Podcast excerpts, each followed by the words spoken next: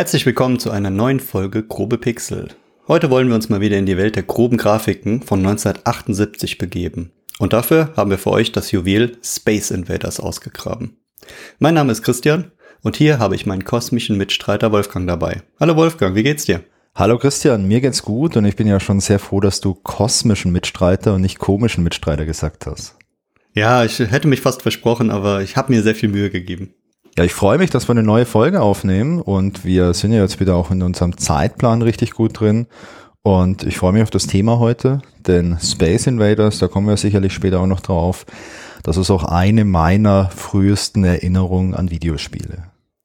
Genau, es ist ja noch Sommer, es ist ein bisschen schwitzig, aber ich würde sagen, wir steigen trotzdem mal direkt ein, oder? Ja. So, deshalb stellt euch vor, es ist das Jahr 1978. Eure Hosen sind ganz eng, die Musik ist etwas funky und die Videospiele sehen so aus, äh, als wenn sie direkt eine Verabredung mit einem Pixel-Designer verpasst hätten. Aber mitten in dieser pixeligen Zeit tauchen die Space Invaders auf. Kleine außerirdische Angreifer, die so bedrohlich wirken wie kleine Gummibärchen auf Speed. Und in dieser Episode wollen wir genau einer Frage auf den Grund gehen. Wer sind die Köpfe hinter diesem Pixelchaos? Und die zweite Frage, wie kam jemand auf die Idee, dass Außerirdische in Reih und Glied uns angreifen? Und was ist überhaupt ein Highscore? Wir wollen natürlich alles aufdecken und in die Tiefen von Space Invaders gehen. Also lehnt euch zurück, schnappt euch Retro-Snacks, lasst uns gemeinsam über die wilden Zeiten sprechen, als unsere größte Sorge war, ob unser Joystick den Kampf gegen die Space Invaders übersteht. Aber apropos Retro-Snacks, Wolfgang. Als ich darüber nachgedacht habe, sind mir ganz, ganz, ganz viele Erinnerungen gekommen. Also, dass Trix früher Ryder hieß, das weiß ja wohl jeder, oder? Aber was gibt's denn noch so Schönes? Mir sind direkt sowas wie die Leckmuscheln in den Sinn gekommen. Oh ja. Oder die Zuckerperlen-Armbanduhren und die Zuckerperlen-Ketten, die man früher umhatte. Die kenne ich auch noch richtig gut. Und wenn du sowas erwähnst, ähm, mir fällt noch Esspapier ein. Das fand ich als Kind total cool und ich kann dir gar nicht mehr sagen, warum ich das überhaupt so gut fand. Aus heutiger Sicht absolut unverständlich, oder? Ja, und dann gab's ja auch noch Brause damals. Also als ich ein bisschen älter war, da hat man dann immer gern so äh, Brause mit Wodka gemischt. Das ist eine ganz, ganz schlimme Idee kann ich nicht weiterempfehlen. Aber als Kind hat man die Brause ja einfach so unheimlich gern sich äh, in großen Mengen in den Mund gestopft, um äh, ja dann einfach so einen kleinen Brausevulkan im Gesicht zu haben. Da kann ich mich noch gut dran erinnern. Ja, es gab schon ein paar coole Sachen damals. Ja, also damals waren die Süßigkeiten irgendwie klar was Besonderes, weil man Kind war. Ich habe noch diese Center Shocks Kaugummis im Sinn, die man sich in den Mund steckt und dann einfach nur darauf wartet, bis es so sauer wird, dass es weh tut ähm, und man es immer wieder und immer wieder machen kann. Ja, ja, ja. Oh, Kaugummi, da gibt's noch was viel Besseres, beziehungsweise es gab mal was viel Besseres, und zwar Magic Gum. Kennst du das noch? Das waren so kleine Päckchen, da waren Außerirdische vorne drauf und die waren so blau, grün, lila, diese Päckchen. Und da war so eine Art Kaugummi Pulver drin, aber das war so Knisterpulver. Du hast es in den Mund reingekippt und dann hat der ganze Mund so geknistert und am Schluss blieb so ein bisschen, ja, Kaugummi übrig, der war jetzt nicht wirklich gut, aber dieser Knistereffekt war super, super cool. Oh, da muss ich nachher mal schauen, ob man das irgendwo bestellen kann, ob es das noch gibt. Ja, und was irgendwie auch so ein bisschen dazugehört, ist die Erinnerung von damals, man hat die Süßigkeiten ja nicht immer nur zu Hause bekommen, sondern wo hat man sich die geholt? Bei uns war es an der Trinkhalle. Es gab so ein kleines Bütchen, das war so ein, so ein oller äh, Schuppen mit irgendeinem Typen, der vollkommen betrunken da drin stand. Und äh, die Leute haben sich äh, draußen auch alkoholische Getränke gegönnt den ganzen Tag. Und dann kamst du da mit deinen, keine Ahnung, 10, 20 Pfennigen an und hast gesagt, ich hätte hier gerne mal so eine komplette Tüte voll mit kleinen Snacks. Ja. Und da waren dann die Cola-Kracher dabei und die kleinen Cola-Fläschchen und ich hätte gerne noch so eine so einen sauren Wurm dabei und da hast du halt für 20 Pfennig direkt mal eine komplette Tüte für bekommen. Ja, also bei uns gab es jetzt keine Trinkhalle hier in Süddeutschland. Bei uns gab es so einen Kiosk und ähm, mein Kiosk, der war am Bahnhof in der Stadt, in der ich zur Schule ging. Und da gab es aber auch solche Tüten, die man sich da entweder selbst hat mischen können, indem man halt gesagt hat, okay, eins von denen hier, zwei von denen. Und äh, ich glaube, das war auch so ein Typ, der da gearbeitet hat. Der hat mit einer Engelsgeduld für die ganzen Kids hier diese fünf Pfennig äh, Süßigkeiten da entsprechend einsortiert. Später hat er aufgerüstet und da gab es dann fertig gemischte Tüten irgendwie für eine Mark, die man sich da holen konnte. Uh, der war da richtig innovativ für die damalige Zeit. Ja, Ja, aber auf meinem Schulweg gab es auch zwei so, ich glaube, das eine war wirklich ein Kiosk direkt an der, an der Bahn und das andere war so eine Trinkhalle und der an der Bahn, der war so ein bisschen ordentlicher, sauberer, da konntest du auch alles einzeln bestellen und bei dem anderen war es halt ein bisschen billiger und da musste man dann halt wirklich damals äh, überlegen, wo man hingeht. Ja, absolut. Ich meine, als Kind hatte man ja nicht so super viel Geld zur Verfügung. Also ich weiß gar nicht, wie ich Taschengeld bekommen habe. Ich habe halt ab und zu mal eine Mark irgendwie von den Eltern oder auch von der Oma oder so bekommen. Und ein Großteil davon ging schon für solche Süßigkeiten drauf. Und da hat man sich da auch noch mal gut überlegt, was man jetzt kauft. Und das war dann in der Schule oftmals auch so das, äh, das Thema der letzten zwei Schulstunden, dass man sich da Gedanken drüber gemacht hat, äh, was man dann nachher alles haben möchte. Das stimmt, aber ich glaube, die besten Süßigkeiten waren die, wenn man irgendwo äh, ein 50 Pfennig Stück auf der Straße gefunden hat und damit dann direkt zum Kiosk rennen konnte und für alle Freunde einmal was bekommt. Ja klar, überleg mal 50 Pfennige, da hast du schon äh, 10 so Süßigkeiten zu je 5 Pfennig bekommen und äh, ja, das ist eine ganze Menge. Da warst du der absolute Held des Schulhofs. Ja, da war's der Zuckerking. ja, echt lustig. Ja, apropos Zucker, lass uns doch mal, würde ich sagen, direkt zu einem kleinen Zuckerstückchen hier kommen, oder? Oh, was meinst du da? Ähm, ja, ich habe mal ein Cover rausgesucht von Ja. dem Spiel, über das wir heute sprechen, Space Invaders. Mhm. Und das Cover ist äh, von der Atari 2600 Version. Siehst du das auch gerade vor dir? Ich hab's direkt vor mir. Wundervoll. Willst du mal beschreiben, was du da siehst? Das fängt ja so ein bisschen einfach an. Ja, also das äh, Cover von diesem Atari 2600 Cartridge, ähm, das ist in Rot gehalten, so die ganz das ganz klassische Layout, also oben Atari 2600 Videogame Cartridge. Und dann sehen wir hier ein Artwork und in dem Artwork ist auch oben äh, Space Invaders als Schriftzug drin. Und dann steht noch dran bei Taito America und dann sehen wir ein UFO. Und das sieht echt ziemlich cool aus. Das ist nur eine klassische fliegende Untertasse, wie man sich die so in den 70er, 80er Jahren vorgestellt hat.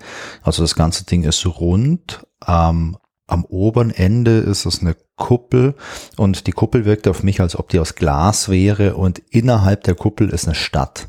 Also das scheint ein sehr großes UFO zu sein, das auch wirklich was vorhat, beziehungsweise es könnte auch ein UFO sein, das extrem lang aus anderen Galaxien zu uns unterwegs war und deswegen dachte, hey, es soll ja auch angenehm bei uns sein, wir nehmen gleich eine Großstadt mit.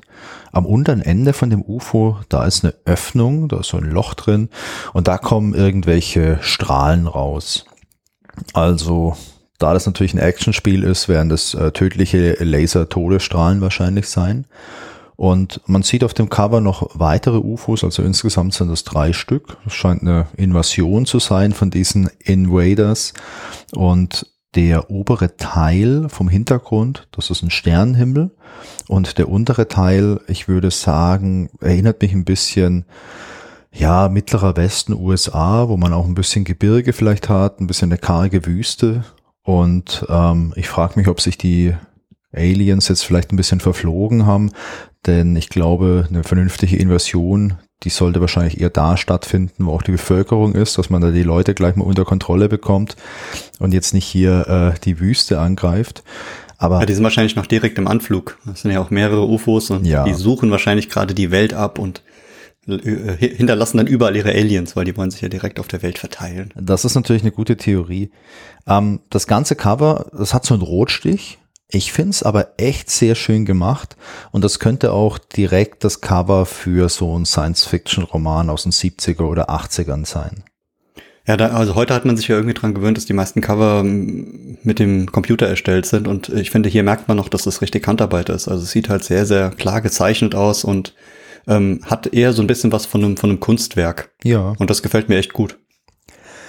Ich finde, bei den ganzen alten Spielen war es ja immer so cool, dass die Covers dir immer so eine Illusion vorgesetzt haben, auch irgendwie ja, so, so einen Wunsch vielleicht in dir geweckt haben, ja, dieses Spiel, das möchte ich erleben, ich kann mir das gut vorstellen durch das Cover. Die Realität sah ja bei den ganzen Spielen immer ganz, ganz anders aus. Ja, das stimmt.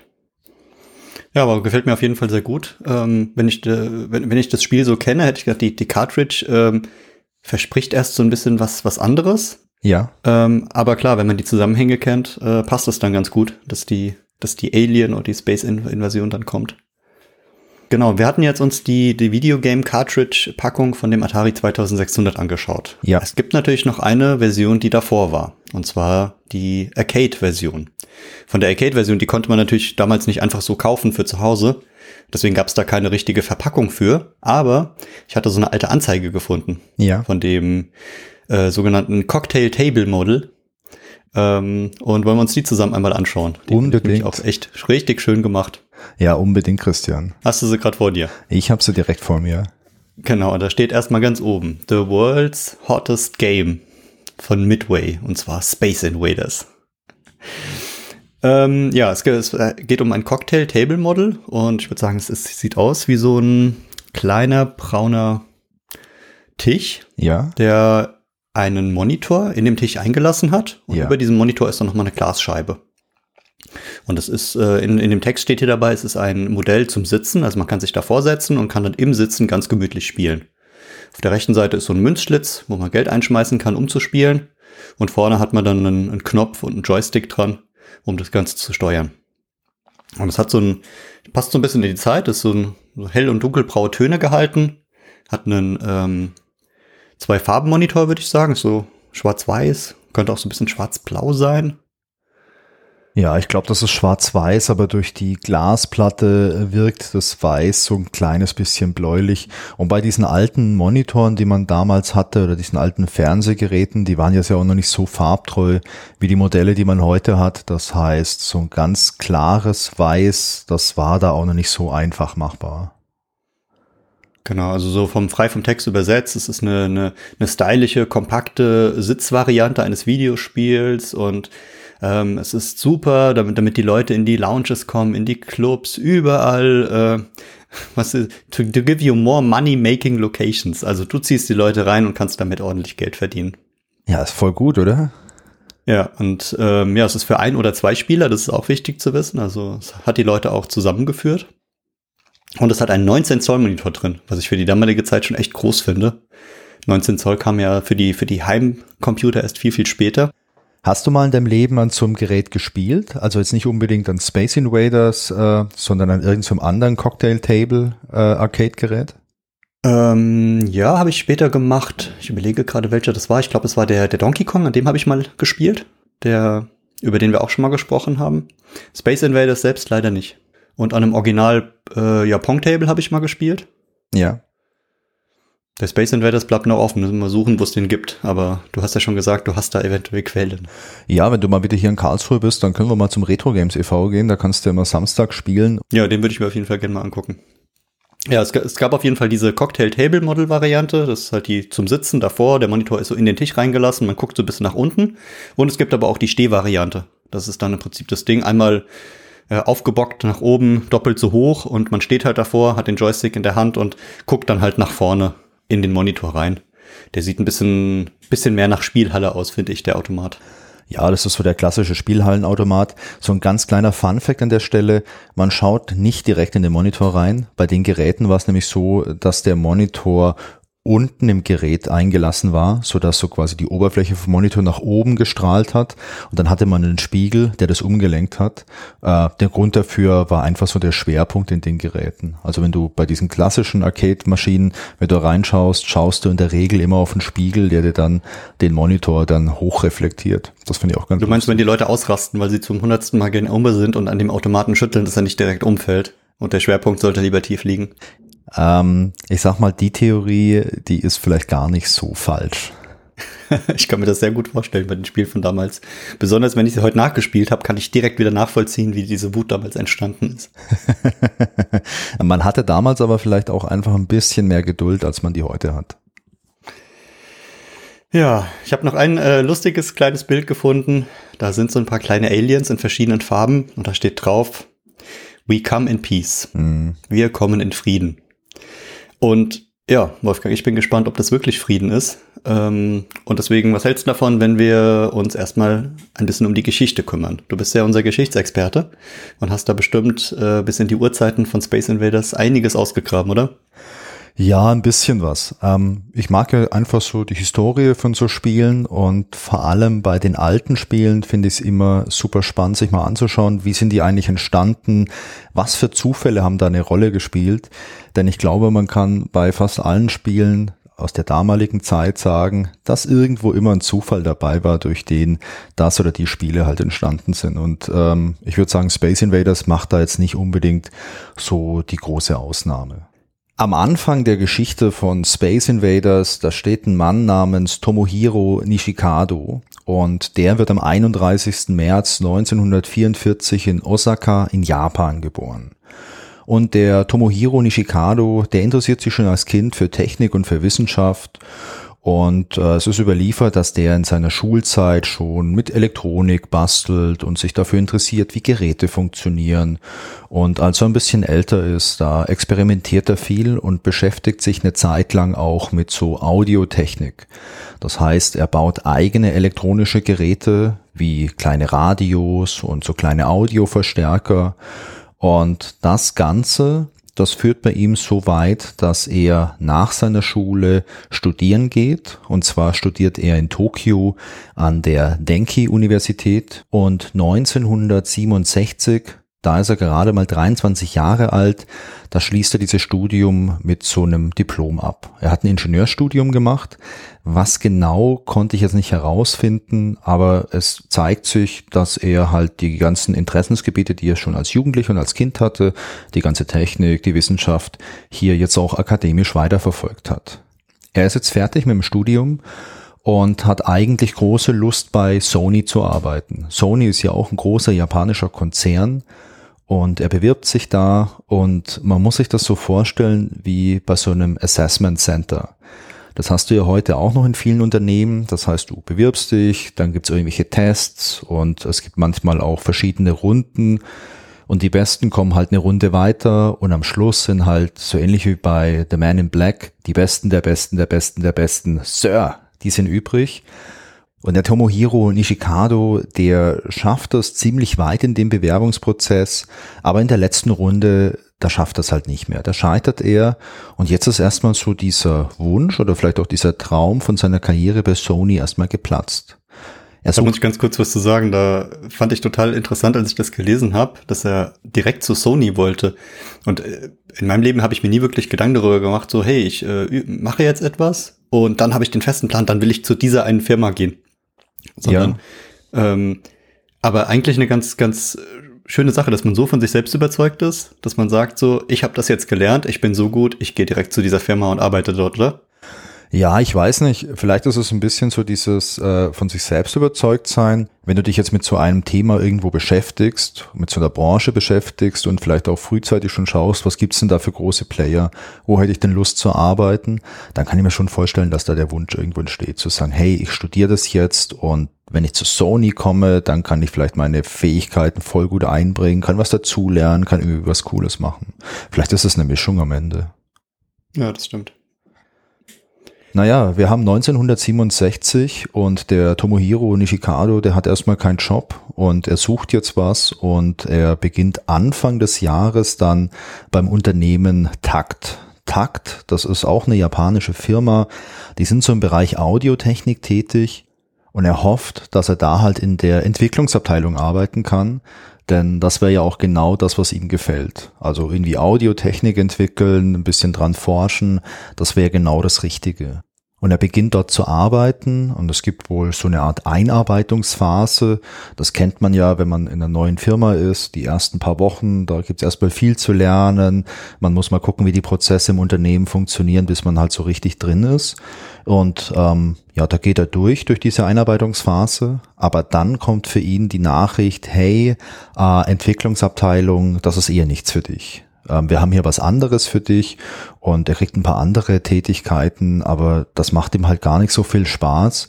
Und Christian, wenn man keinen Spaß an der Arbeit hat, dann ist ein Gedanke, der sicherlich irgendwie mal aufkommt, hey, was gibt's denn für Alternativen? Und bei ihm ist es genauso. Er überlegt sich, was es für Alternativen gibt und er kündigt bei Takt und er nimmt ein Jobangebot von einem anderen Unternehmen an. Ähm, ich weiß nicht, was für ein Unternehmen das war, aber auch in einem Interview, das ich gelesen habe, da wurde halt gesagt, das war ein Unternehmen aus der Kommunikationsbranche. Also Kommunikationsbranche würde ich jetzt irgendwie an Telekommunikation denken. Da haben wir vielleicht auch diesen Link zur Technologie, zur Audiotechnik und ja, er hat ein Angebot, er nimmt das an und bevor er dort anfängt, dann wirklich auch zu arbeiten, hat er eine schicksalhafte Begegnung und zwar am Bahnhof. Ähm, er fährt Bahn und an dem Bahnhof, wo er immer losfährt, da trifft er einen ehemaligen Kollegen und die quatschen so ein bisschen und dieser ehemalige Kollege, der erzählt von seinem aktuellen Job. Ist ja oft so. Man trifft jemanden und man redet über die Arbeit. Und der ehemalige Kollege, der arbeitet bei Taito und der Nishikado, der ist neugierig und hört zu. Und der Bekannte erzählt, ja, bei Taito, da ist man immer wieder auf der Suche nach guten Ingenieuren und hey, bewirb dich doch mal, du würdest, glaube ich, voll gut zu uns passen. Und den Chicago, der denkt drüber nach und dann bewirbt er sich 1968 bei Taito beziehungsweise bei einer Tochtergesellschaft von der Taito Trading Company und zwar bei der Pacific Industries Limited. Das ist halt ein Tochterunternehmen, das sich ein bisschen mit so Entertainment-Themen beschäftigt. Und an der Stelle ist es, glaube ich, mal ganz spannend, sich mal kurz Taito anzuschauen. Denn vom Namen her kennt man das, glaube ich, wenn man sich irgendwie mit Computerspielen beschäftigt. Taito selber ähm, wurde 1953 als Taito Trading Company gegründet und der Gründer ist der Michael Kogan und Michael Kogan ist ein ukrainischer Geschäftsmann. Der flüchtete damals in den 1930er Jahren vor der russischen Revolution und über ein paar Umwege landete er in Tokio in Japan. Und ähm, der hat dann erstmal, als er in Japan ankam, noch ein bisschen äh, die Schule besucht, hat ein Studium absolviert und hat dann aber 1944 sein erstes Unternehmen gegründet. Nicht in Tokio, sondern in Shanghai. Und diese erste Firma, die handelte mit Naturhaarperücken, mit Bodenbelägen und mit Schweineborsten. Was ja absolut ganz nah dran ist an ähm, Videospielen und an äh, Ingenieur und ja, es ist eine bunte Mischung, aber ich glaube, diese bunte Mischung, die wird es bei Taito vielleicht noch das ein oder andere Mal geben. Ja gut, das kennen wir ja von anderen großen Firmen auch, dass sie mit ganz anderen Sachen angefangen haben. So der Klassiker, der mir immer im Kopf kommt, ist äh, Nokia äh, mit seinen Gummistiefeln am Anfang. Ja, oder Nintendo mit seinen äh, Spielkarten, die es am Anfang dort gab. Ja, also der, ähm, der Michael Kogan, der ähm, hat dieses erste Unternehmen und dieses erste Unternehmen, das gibt's ein paar Jahre und dann kehrt er zurück nach Japan und gründet also 1953 Taito. Und Taito beginnt auch mit Import und Export von Waren. Und zwar vor allem mit Jukeboxen und diese Jukeboxen, die importiert man aus den USA. Man importiert teilweise auch Geräte, die schon ein bisschen älter oder defekt sind und äh, ja, arbeitet die wieder auf in Japan und verkauft die dann so als refurbished Maschinen in Japan. Außerdem handelt Taito noch mit Verkaufsautomaten, also mit solchen Automaten, wo du beispielsweise Snacks irgendwie kaufen kannst und mit Wodka. und man sieht hier diese bunte Mischung, äh, die zieht sich so ein bisschen durch die Unternehmensgeschichte. Ähm, Taito gründet übrigens auch die erste Wodka-Distillerie in ganz Japan und das läuft eine Zeit lang ganz gut. In den 60er Jahren beginnt man dann bei Taito mit der Entwicklung und Produktion von elektromechanischen Spielgeräten. 1967 erschien dann das erste bekannte Spiel von denen, und zwar Crown Soccer Special. Das ist ein Fußballspiel für zwei Personen. Und ich habe gelesen, dass die elektromechanische Technik, die drin steckt, teilweise aus alten Flippern äh, ausgebaut und wiederverwendet wurde. 1968 erscheint ein weiteres Spiel, Crown Basketball. Das ist ein großer Hit in den USA und 1973 beginnt dann Taito schließlich mit der Entwicklung von Videospielen. Im Laufe der Jahre erscheinen bei Taito viele Hits wie beispielsweise Bubble Bobble. Hast du das mal gespielt? Oh, das war damals eins meiner Lieblingsspiele. Ja, siehst du, dann kennst du. Das habe ich, also so aus meiner, also ist ja immer nur die Erinnerung von damals, aber würde ich sagen, eins der Spiele, die ich am, am äh, längsten gespielt habe. Habe ich auch super viel gespielt, Bubble Bobble. Ähm, Arkanoid ist noch von Taito, das ist so ein Breakout-Klon oder mh, hm, ja, man kann schon sagen Breakout-Klon, der aber weiterentwickelt wurde. Oder eben Space Invaders, was so das erste Videospiel oder das erste große Videospiel von Taito war. Und 2005 wurde Taito dann von Square Enix aufgekauft. Und das ist die Geschichte von Taito. Und eigentlich interessiert uns ja eine ganz andere Geschichte. Und da springen wir jetzt hin. Nachdem der Tomohiro Nishikado 1968 jetzt bei Taito beziehungsweise bei Pacific Industries Limited angefangen hat, durfte er sich da mit der Entwicklung von brandneuen elektromechanischen Spielen beschäftigen. Und im Großen und Ganzen waren das Kopien von Geräten, die es auch schon in den USA gab. Das bedeutete, man hat sich halt die Spiele aus den USA angeschaut und hat sich überlegt, wie man japanische Varianten davon bauen kann, die das Copyright jetzt nicht so extrem stark verletzen. Drum könnte man auch sagen, es waren es keine direkten Kopien, es waren aber sehr stark inspirierte Spiele. Und das erste Spiel, an dem er arbeitete, das hat er zumindest in so einem Interview aus dem Jahr 2000 gesagt und das verlinken wir auch in den Show Notes, das ist wirklich sehr lesenswert. Dieses erste Spiel, das hieß Ghost Gun. Und er erzählte in dem Interview, dass Ghost Gun technologisch so einfach war, dass er an der Entscheidung zu Taito gewechselt zu haben extrem gezweifelt hat. Der Grund war, es gab zu der Zeit zwar schon sehr hochwertige Elektronik, beispielsweise Transistoren, die wurden schon in den 50ern erfunden, aber bei Taito arbeitete man halt noch mit sehr einfachen Bauteilen. Und für ihn ist es so, ja, es ist ein Kinderspielzeug. Es ist nicht besonders anspruchsvoll. Und ich glaube, man hat schon ein bisschen rausgehört, dass der Anspruch an der Technik für ihn schon was sehr, sehr Wichtiges ist. Naja, aber jetzt ist er schon mal da bei Taito. Äh, ja, jetzt macht er da halt auch erstmal weiter. Bei Ghost Gun ist er nur zum Teil beteiligt. Das ist nicht sein eigenes Projekt. Aber nach Ghost Gun kann er einige Spiele alleine entwickeln. Und das ist zum Beispiel Skyfighter und Skyfighter 2. Die kommen beide im Jahr 1971 auf den Markt. Im Prinzip sind das so Flugsimulatoren, beziehungsweise man steuert ein Flugzeug und man schießt andere Gegner ab und die arbeiten ganz geschickt mit richtig viel Mechanik, mit Licht und mit Spiegeln. Und diese Spiegel sorgen dafür, dass man halt dieses Flugzeug sieht auf dem Screen und es ziemlich realistisch aussieht, also fürs Jahr 1971. Und dieses Spielerlebnis muss für die Zeit extrem revolutionär gewesen sein. Sowas gab's noch nicht. Und ähm, man sagte sich, hey, das wirkt ja fast wie ein Zaubertrick. Und das ist kein Zufall, denn Tomohiro Nishikado, der war zu seinen Schulzeiten in so einer Art Zauberei AG und hat damals viel gelernt über Zaubertricks und über Illusionen, was man halt mit Licht und auch mit Spiegeln machen kann. Und er erzählte im Interview auch, dass er die ganzen Zaubertricks immer im Hinterkopf hatte und sich immer mal gefragt hat, wie man diese Illusionen für so ein Spiel verwenden kann. Und bei Skyfighter 1 und 2, ähm, ja, da konnte er da zumindest Teile davon auch umsetzen. Und was ich auch bemerkenswert finde, ist, er hat alles selbst gemacht. Der hat die ganze Mechanik entwickelt, die ganzen Geräte komplett allein gebaut. Er hat nur Unterstützung bekommen für die künstlerischen Dinge, also für das Design von diesem Arcade-Gerät. Da gab es dann halt irgendwelche Leute, die das Ding angemalt haben und wir was Cooles draufgemalt haben. Aber das ganze Spiel, das hat er echt komplett alleine gemacht. Und Skyfighter war ein riesengroßer Hit. Es war ein großer Hit in Japan, war aber auch ein großer Hit in den USA. Und ähm, du fragst dich jetzt sicher, Christian, warum erschien denn 1971 Skyfighter und Skyfighter 2? Stimmt, das weiß ich nicht. Ich habe mir von beiden mal die Automaten angeschaut und äh, ja, war auch von dem Layout ein bisschen beeindruckt, weil ja. das jetzt 52 Jahre alt ist schon.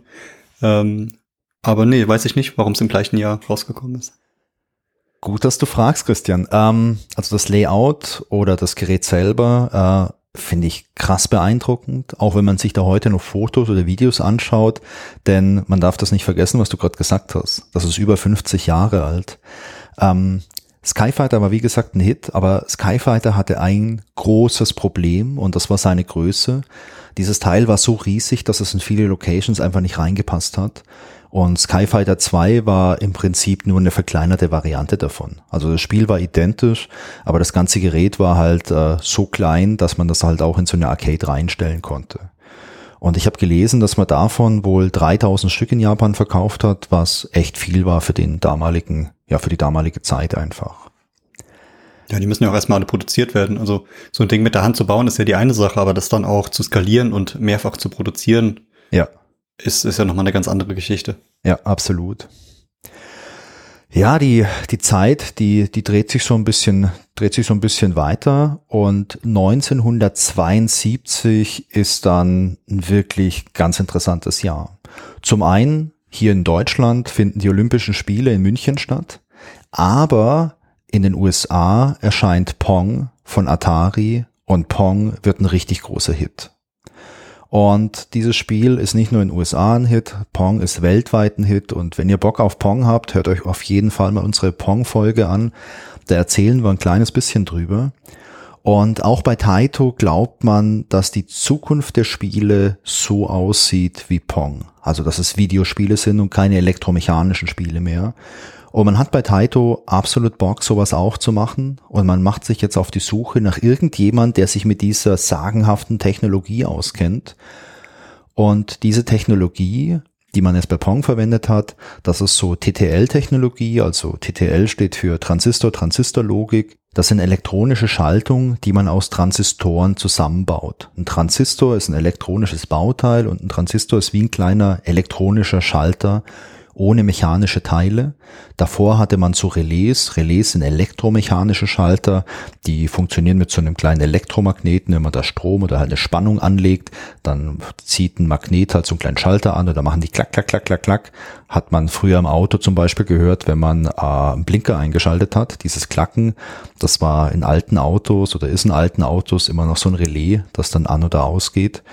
Und mit äh, so TTL-Technologie, mit diesen Transistoren, kann man komplexere Schaltungen bauen. Und ein großer Vorteil an diesen TTLs ist auch, dass man da so fertige Chips kaufen kann, so Mikrochips. Die nennt man auch teilweise ICs, Integrated Circuits, also integrierte Schaltkreise. Und da hast du halt den Vorteil, wenn du so eine große Schaltung, so eine große Elektronik bauen möchtest für so ein Spiel, dass du da nicht ganz viele einzelne Teile von Hand irgendwie drauflöten musst, sondern du kannst halt so fertige Bausteine nehmen und da ist quasi schon miniaturisiert ganz schön viel ähm, an Logik drin, die du halt verwenden kannst. Und das ist ziemlich cool. Und das ist auch die Basis einfach, um sehr komplexe Schaltungen zu bauen. Und wenn man jetzt mal wirtschaftlich denkt, hat man dadurch auch den Vorteil, dass es einfacher und günstiger ist, solche Geräte auch in der Masse zu produzieren. Denn es macht ja einen Unterschied, ob ich jetzt auf so eine große Platine 50 Teile drauflöten muss oder vielleicht 500. Das ist ja schon auch ein wirtschaftlicher Faktor irgendwo. Und last but not least, die Verwendung von so einer TTL-Technologie, das ist auch die Grundlage halt für die ganze Digitaltechnik, die wir heute haben. Um es abzukürzen, das ist technologisch einfach die nächste Evolutionsstufe. Und wenn man komplexe Spiele entwickeln möchte, braucht man das. Und zufällig gibt es jetzt im ganzen Unternehmen, also bei ganz Taito und den ganzen Tochterunternehmen, die sie haben, gibt es zufällig genau eine Person, die sich damit auskennt. Und das ist der Tomohiro Nishikado. Und äh, er ist übrigens auch der einzigste bei Taito, der sich schon jemals mit so IC-Technologie beschäftigt hatte. Und last but not least, wir möchten mal hier nochmal die Superlative bisschen, bisschen höher stapeln. Er ist auch in der ganzen Branche in Japan, also in der ganzen Automatenbranche, einer der wenigen, der überhaupt Erfahrung mit Halbleitertechnik hat. Also ein Halbleiter, das ist ein elektronisches Bauteil, beispielsweise ein Transistor oder auch eine Diode oder so. Also alles, was ein bisschen komplexer ist als äh, vielleicht ein Widerstand oder ein Glühbirnchen. Ähm, und er ist einer der wenigen in Japan, in der ganzen, in der ganzen Automatenbranche, der damit Erfahrung hat.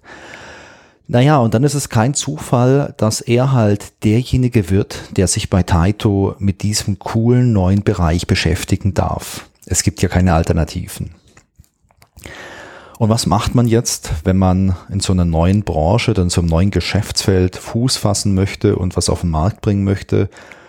Man macht ein bisschen Marktrecherche und in dem Fall bedeutet das, man kauft einen Pong-Automaten und zerlegt den komplett und versucht jedes einzelne Detail davon zu verstehen. Und genau das macht er jetzt.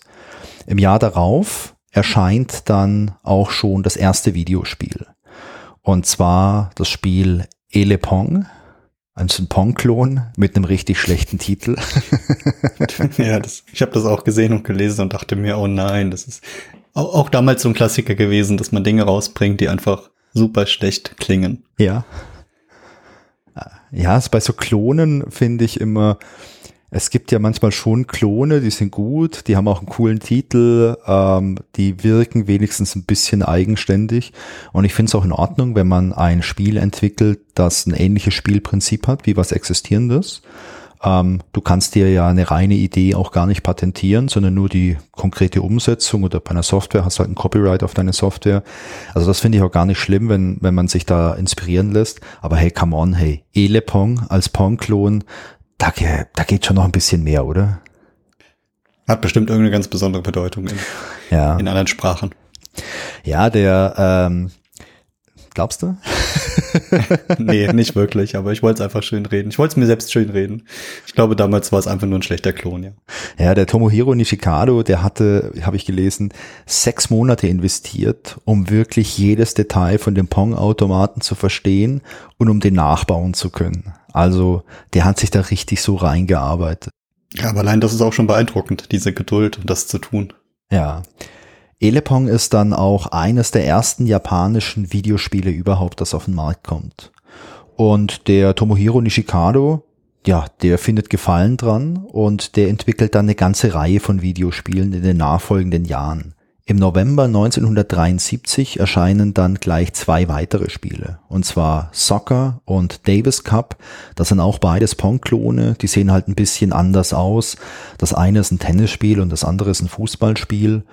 Im Jahr drauf erscheint äh, TV Basketball. Das ist eins der ersten Spiele, das richtige Sprites verwendet, um Spielfiguren anzuzeigen. Und lass mich raten, das erinnert auch ein bisschen an Pong. Es erinnert ein bisschen an Pong, aber. das erinnert mich an die Konsole, die ich damals hatte mit Pong, wo man auch dann wo drauf stand, äh, hier ist ein nagelneues Spiel dabei. Dann konntest du umschalten zwischen Pong und Squash. Ja, und dann wurde einfach nur ein Spieler rausgestrichen und du hast dann einfach nur Pong gegen die Wand gespielt und hattest dann plötzlich das nagelneue Spiel Squash. Ist ja auch irgendwie so. Jedes Spiel ist, ist ein bisschen Pong ist überall drin. Ja, ich hatte mal als Kind auch so eine Konsole, als ohne Cartridges oder so, mit so eingebauten Spielen, auch irgendwie 80 eingebaute Spiele.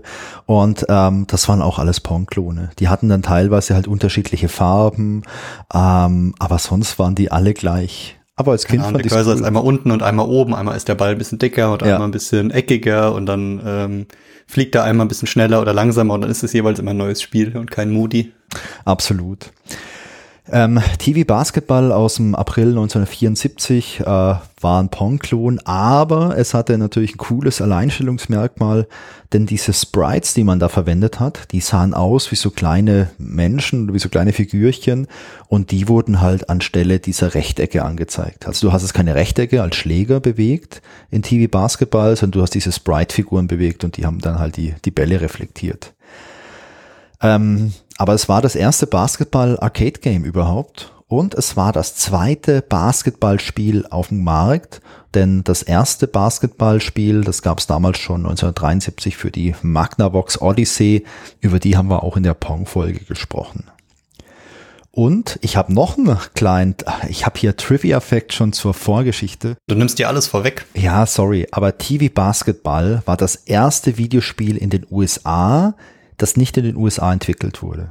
Ist klar, weil der Videospielemarkt, der war ja groß in den USA, der entstand ja dort und Japan hat quasi jetzt so als erste Nation angefangen, noch eigene Games zu entwickeln, die zu exportieren und da war TV Basketball das erste Spiel, das in den USA erschien. Naja, es geht weiter. 1974, so Ende des Jahres, erscheint dann Speed Race. Das wurde auch in den USA released. Das war das erste japanische Rennspiel. Da gab es auch eine eigenentwickelte Hardware von Taito. Das ganze Ding hatte eine in Anführungszeichen realistische Steuerung. Also man hat für den Arcade-Automat, man hat da ein Lenkrad reingebaut und so einen Schalthebel, dass das so ein richtiger Fahrsimulator war.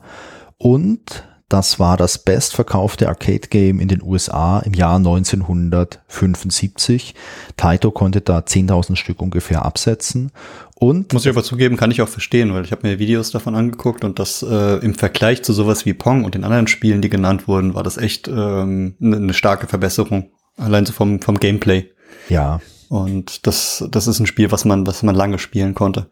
Und vergiss nicht, das erschien nur wenige Jahre nach Pong. Also wir reden jetzt hier über das Jahr 1974, das war zwei Jahre nach dem Release von Pong.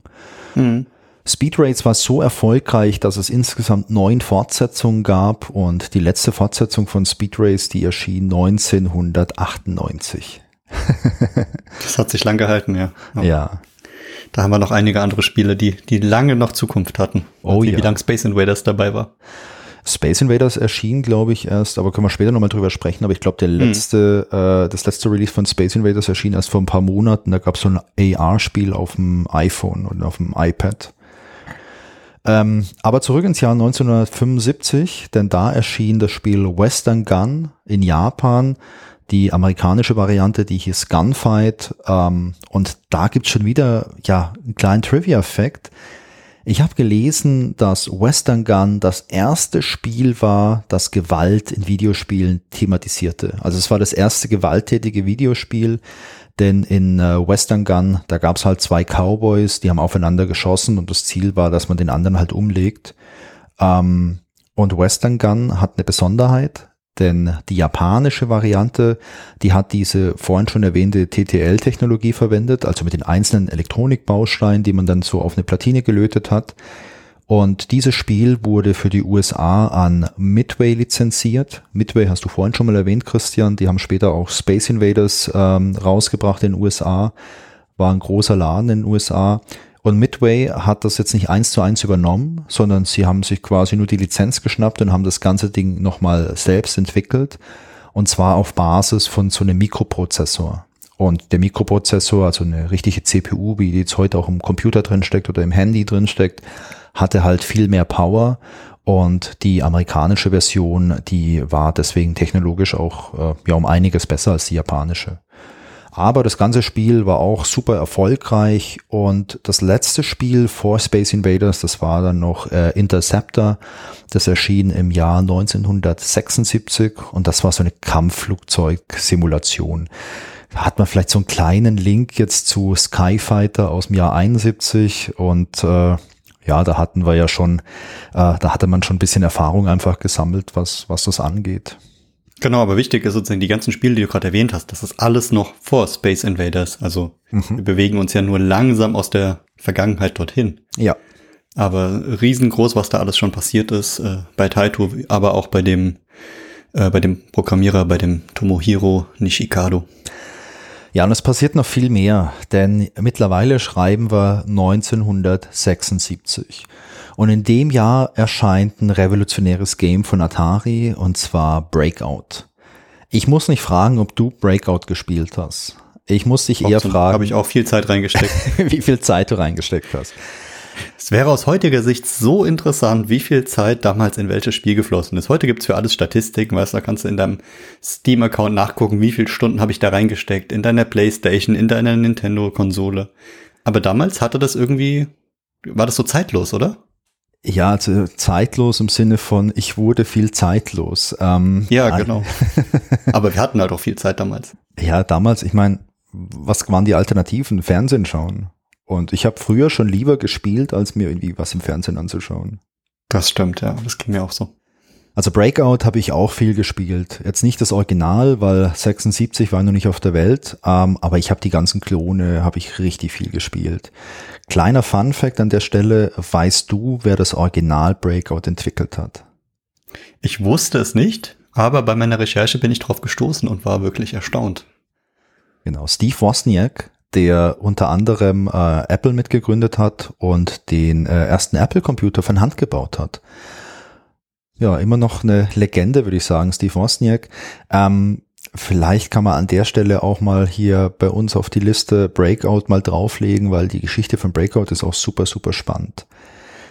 Breakout kommt 76 raus und das ist ein riesengroßer Hit. Der Tomohiro Nishikado, der bekommt es in die Finger und er ist begeistert davon.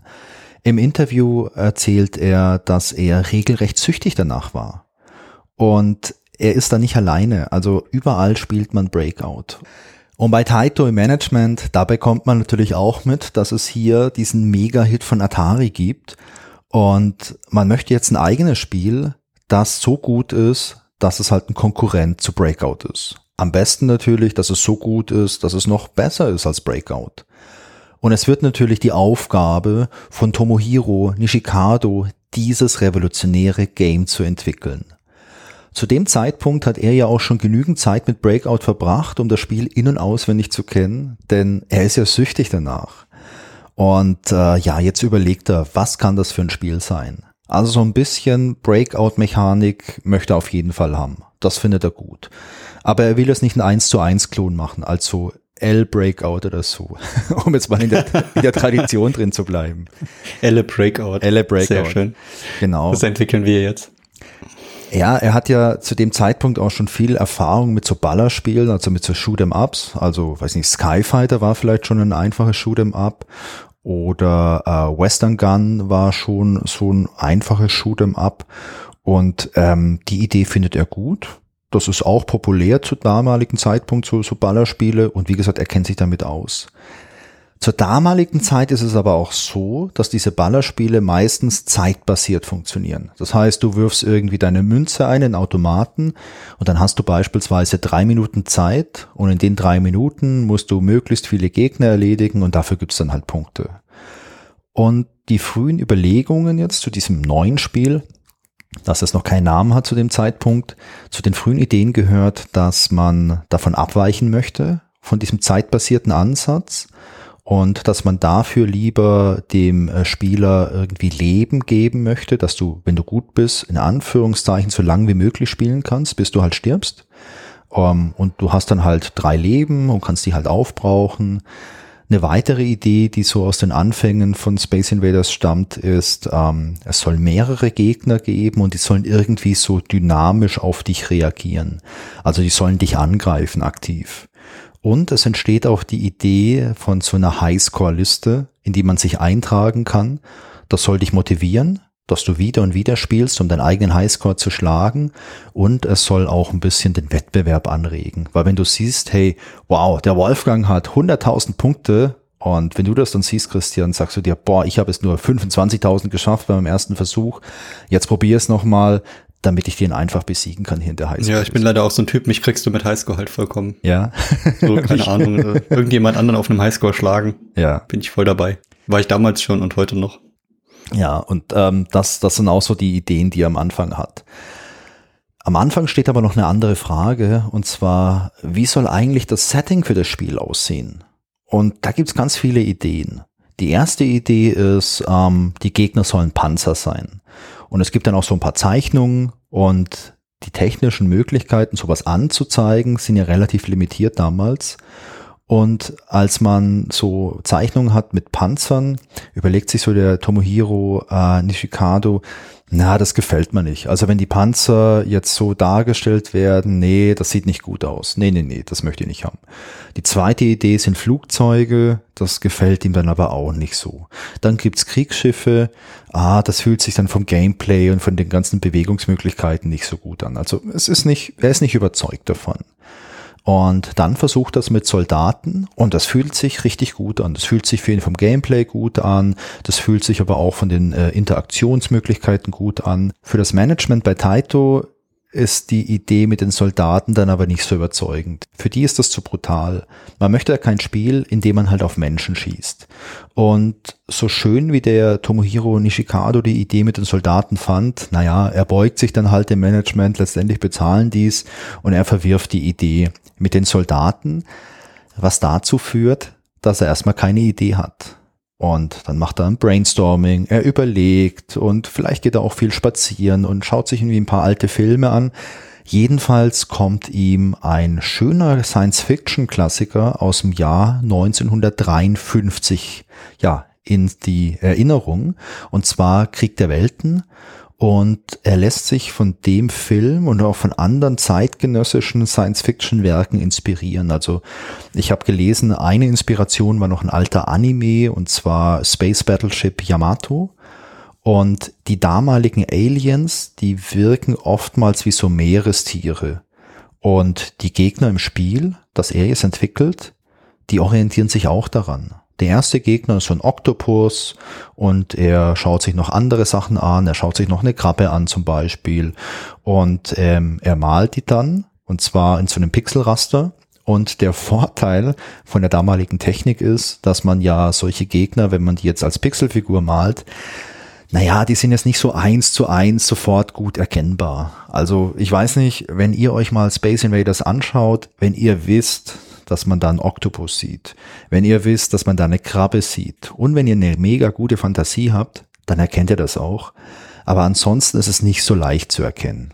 Und genau so entstehen dann die verschiedenen Alien-Gegner. Man hat eine Handvoll Meeresbewohner und die werden dann zu ja, Alien-Bewohnern. Und äh, das ist das initiale Design für, für die Space Invaders. Nach der Spielidee, nach dem Design fehlen aber noch zwei, naja, ganz schön wichtige Komponenten für die Fertigstellung von dem ganzen Spiel. Zum einen die eigentliche Software, also die muss noch programmiert werden, das Spiel muss noch programmiert werden, und die Hardware. Und die Hardware stellt sich als richtig großes Problem dar. Denn zu dem Zeitpunkt werden halt die Spiele in Japan noch mit der TTL-Technik entwickelt. Das heißt, da programmiert man noch nicht so viel, sondern da lötet man relativ viel. Und in den USA nutzt man damals aber schon seit einiger Zeit diese Mikroprozessoren. Und das war ja auch schon so bei dem Port von äh, Western Gun in den USA 1975. Der hat ja Midway auch schon so einen Mikroprozessor verwendet, um das Spiel zu portieren. Und ähm, ja, in Japan hat man das noch nicht. Aber der Tomohiro Nishikado, der möchte solche Mikroprozessoren unbedingt einsetzen, weil die halt einfach leistungsfähig sind. Und was macht man jetzt, wenn man keine Dokumentation hat, wenn man keine Entwicklungshardware hat und wenn man auch sonst keine Informationen über die Technologie hat? Naja, was macht man da, Christian? Was würdest du machen? Wahrscheinlich das gleiche, wie er, äh, wie er damals auch schon gemacht hat. Das Ding einmal komplett auseinandernehmen, was es schon gibt. Ganz genau. Also er bekommt verschiedene äh, amerikanische Arcade-Automaten, die eben solche Mikroprozessoren verwenden und er verbringt dann ein halbes Jahr damit, diese existierenden Geräte komplett zu zerlegen, um die Technik zu verstehen. Da hat er bestimmt so ein Déjà-vu von dem halben Jahr, was er in den Pong-Automaten gesteckt hatte. Ja, eventuell schon. Er entwickelt in der Zeit halt eigene Hardware, eigene Entwicklungsboards und ähm, alles, was man halt braucht, um so ein eigenes Spiel später zu entwickeln. Das macht er alles von null an komplett allein. Und das neue Spiel, das er jetzt entwickelt, das basiert auf einer Intel 8080 CPU. Das ist einfach ein weit verbreiteter Prozessor, der in den USA auch in vielen anderen Arcade-Geräten verwendet wird. Und parallel zu dieser Hardware-Entwicklung verfeinert er auch noch das Game Design und programmiert schließlich das Spiel. Und wie ich es vorhin schon gesagt habe, er kombiniert jetzt Elemente aus Breakout mit Elementen aus so klassischen Shoot'em Ups und ähm, wenn du dir beide Spiele anschaust, also Space Invaders und Breakout, dann erkennst du natürlich, dass die Anordnung von diesen Aliens in Space Invaders schon ziemlich an die Anordnung von den Blöcken in Breakout erinnert. Aber es gibt jetzt halt keinen Ball, den man umherschleudert, sondern du hast so eine kleine Kanone unten und äh, wir reden ja später noch ein bisschen über das Gameplay und du kannst ja die jetzt abballern irgendwie, diese, ähm, diese Aliens. Die Aliens reagieren auf den Spieler und schießen. Es gibt kein Zeitlimit. Ähm, man hat eben ja, so lange Zeit, wie bis man jetzt entweder alle Aliens erledigt hat oder bis man selbst erledigt wurde oder bis die Aliens den Boden berühren. Das muss man ja unbedingt verhindern. Und äh, ja, es läuft ganz gut, aber dann gibt's doch noch ein Problem. Denn in seiner Vorstellung war es so, dass das alles relativ gleichförmig ist, dass die Aliens sich so gleichförmig bewegen und man die halt erledigen muss. Und er merkt jetzt, mh, hm, die Hardware, die ist jetzt doch nicht so leistungsfähig, um alle Gegner schnell genug auf dem Bildschirm zu zeichnen. Denn am Anfang braucht das Spiel ungefähr eine Sechzigstel Sekunde, um einen einzelnen Alien zu zeichnen. Und das bedeutet, man hat äh, fünf Reihen mit je elf Aliens und man hat da noch ein paar andere Elemente, die man zeichnen muss. Das heißt, man hat so eine Framerate von ungefähr einem Frame pro Sekunde. das ist nicht so super schnell für die ganze Bewegung von den Aliens. Und äh, die bewegen sich halt extrem langsam. Und ich habe jetzt mal in der Vorbereitung einige Runden Space Invaders gespielt, hier im Emulator. Und ähm, am Anfang ist das echt nicht schwer. Also ich habe sie mit dem Joystick gespielt und es war wirklich so ein bisschen Arcade-Feeling, vor allem weil der Joystick die ganze Zeit so klackert.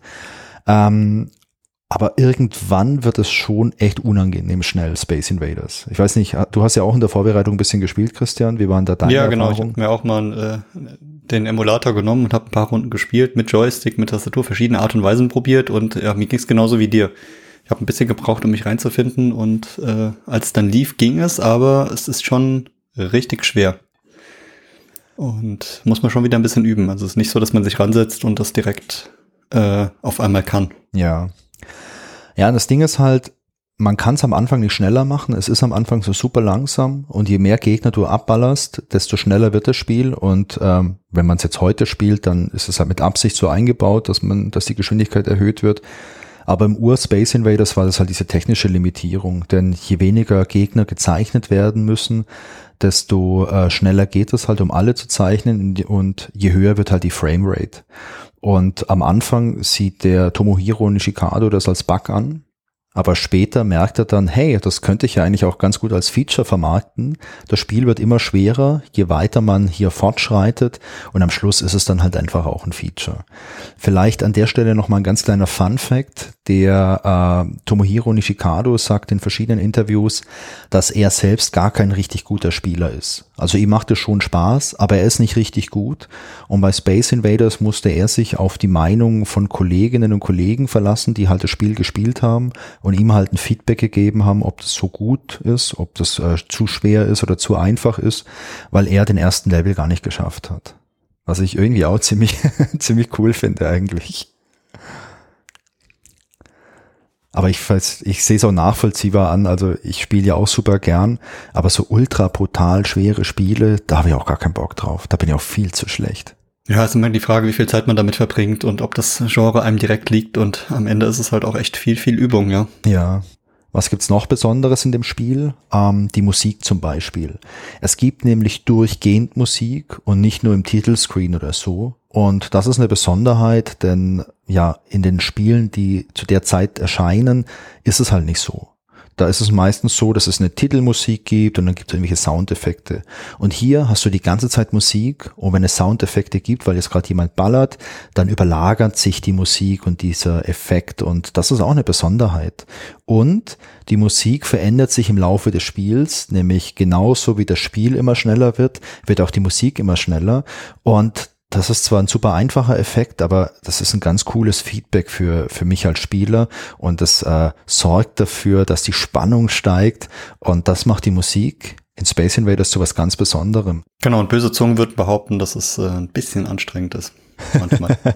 aber natürlich auch den Effekt hervorruft, den es haben soll. Man wird so ein bisschen gestresst. Ja, definitiv wird man da gestresst. Und ich glaube, weißt du, wenn du dir heute aktuelle Spiele anschaust, der AAA-Produktion, da hast du ja auch ähm, so Musik, die sehr immersiv ist, die dynamisch irgendwie auf das Spiel reagiert. Bei LucasArts hattest du später das iMuse-System, das die Musik speziell anpasst auf die eigentlichen Szenen. Und hier in den 70ern haben wir im Prinzip die Grundlagen dafür. Und das waren Ja, das sind halt richtige, richtige Komponisten und Künstler am Werk bei den, bei den Musiken. Und damals waren halt die, die Möglichkeiten noch klein, aber es, es wurde halt genau damit angefangen. Ja, ich finde, es spielt schon eine große Rolle. Also ich habe auch mal probiert, Spiele ohne Musik zu spielen. Ähm, also gerade irgendwie abends, wenn es hier ein bisschen ruhiger sein soll. Für manche Spiele, die wirken mit Ton überhaupt nicht. Ja. Und da merkt man halt schon, dass es wichtig ist. Ja, und die Grundlagen wurde damals gelegt, hast du recht. Ja, finde ich absolut faszinierend, dass man mit so einfachen Mitteln sowas halt schon machen kann. Ja, und das Spiel äh, ist dann auch irgendwann mal so ziemlich fertig. Ursprünglich sollte es übrigens Space Monster heißen. Das Management mochte den Namen Space Invader aber lieber. Und der Tomohiro Nishikado, der sagt in einem Interview, naja, er hat es nicht verstanden, warum die es den anderen Namen besser fanden, aber es war erstmal gar kein Problem, da halt Monster und Invader gleich viele Buchstaben haben und das einfach war, das zu tauschen. Denn später soll das Spiel halt nicht Space Invader, sondern Space Invaders heißen. Und er meinte dann, das war richtig viel Aufwand, denn dafür musste die Programmierung angepasst werden. Das ist echt lustig. Das ist wie heute in Projekten, wenn die Marketingabteilung kommt und sagt, das muss allen nochmal anders halten. Das ist ja wohl kein Problem, oder? Ja, ich meine, weißt du, wenn ich jetzt heute nur einen Text ändern will, ist es in den meisten Programmiersprachen auch nicht wirklich schwierig. Aber wenn du halt so ein Assembler-Programm hast, das so hardware-nah entwickelt ist, dann ist es mitunter schon ein großer Act, so eine Kleinigkeit zu verändern. Aber da musst du nochmal sechs Monate reinstecken, alles auseinandernehmen und wieder neu zusammenschrauben. Oh ja. Löten. Die ganze Entwicklung von Space Invaders dauert ungefähr ein Jahr. Das erste halbe Jahr ist eher so Hardware-Research, wo er die ganzen Arcades auseinanderbaut und versucht zu verstehen. Das zweite halbe Jahr ist dann so die Entwicklung von Space Invaders. Und als es fertig ist, ist das Feedback geteilt. Die Kollegen bei Taito, die lieben das Spiel. Das Management ist skeptisch. Man findet es ein bisschen zu schwer. Und es gibt dann so eine Infoveranstaltung oder so eine Art Screening mit einigen Betreibern von Arcade-Hallen. Und auch da ist die Begeisterung eher verhalten. Es gibt erstmal nur ein paar wenige Bestellungen und die Leute, die das Spiel bestellen, die sagen halt, ja, wir wollen es mal testen, wir wollen mal gucken, ob es vielleicht ankommt. Und Space Invaders erscheint dann offiziell im Juli 1978 in zwei Versionen. Das hatten wir vorhin schon auf dieser Werbeanzeige. Es gibt das klassische Arcade und es gibt diese Tischversion. Und das Spiel äh, erscheint später auch noch für viele andere Konsolen, vor allem die Version für Atari 2600 ist, glaube ich, ziemlich bekannt. Naja, was soll man sagen? Das ist ein Mega-Hit. Also es gibt Arcades, also solche Arcade-Hallen, die benennen sich später um in Space Invaders Arcade, um da noch mehr auf dieser Hype-Welle mitzuschwimmen. Das wird ein mega, mega krasser Hit und äh, ja, geht absolut in die Spielgeschichte ein.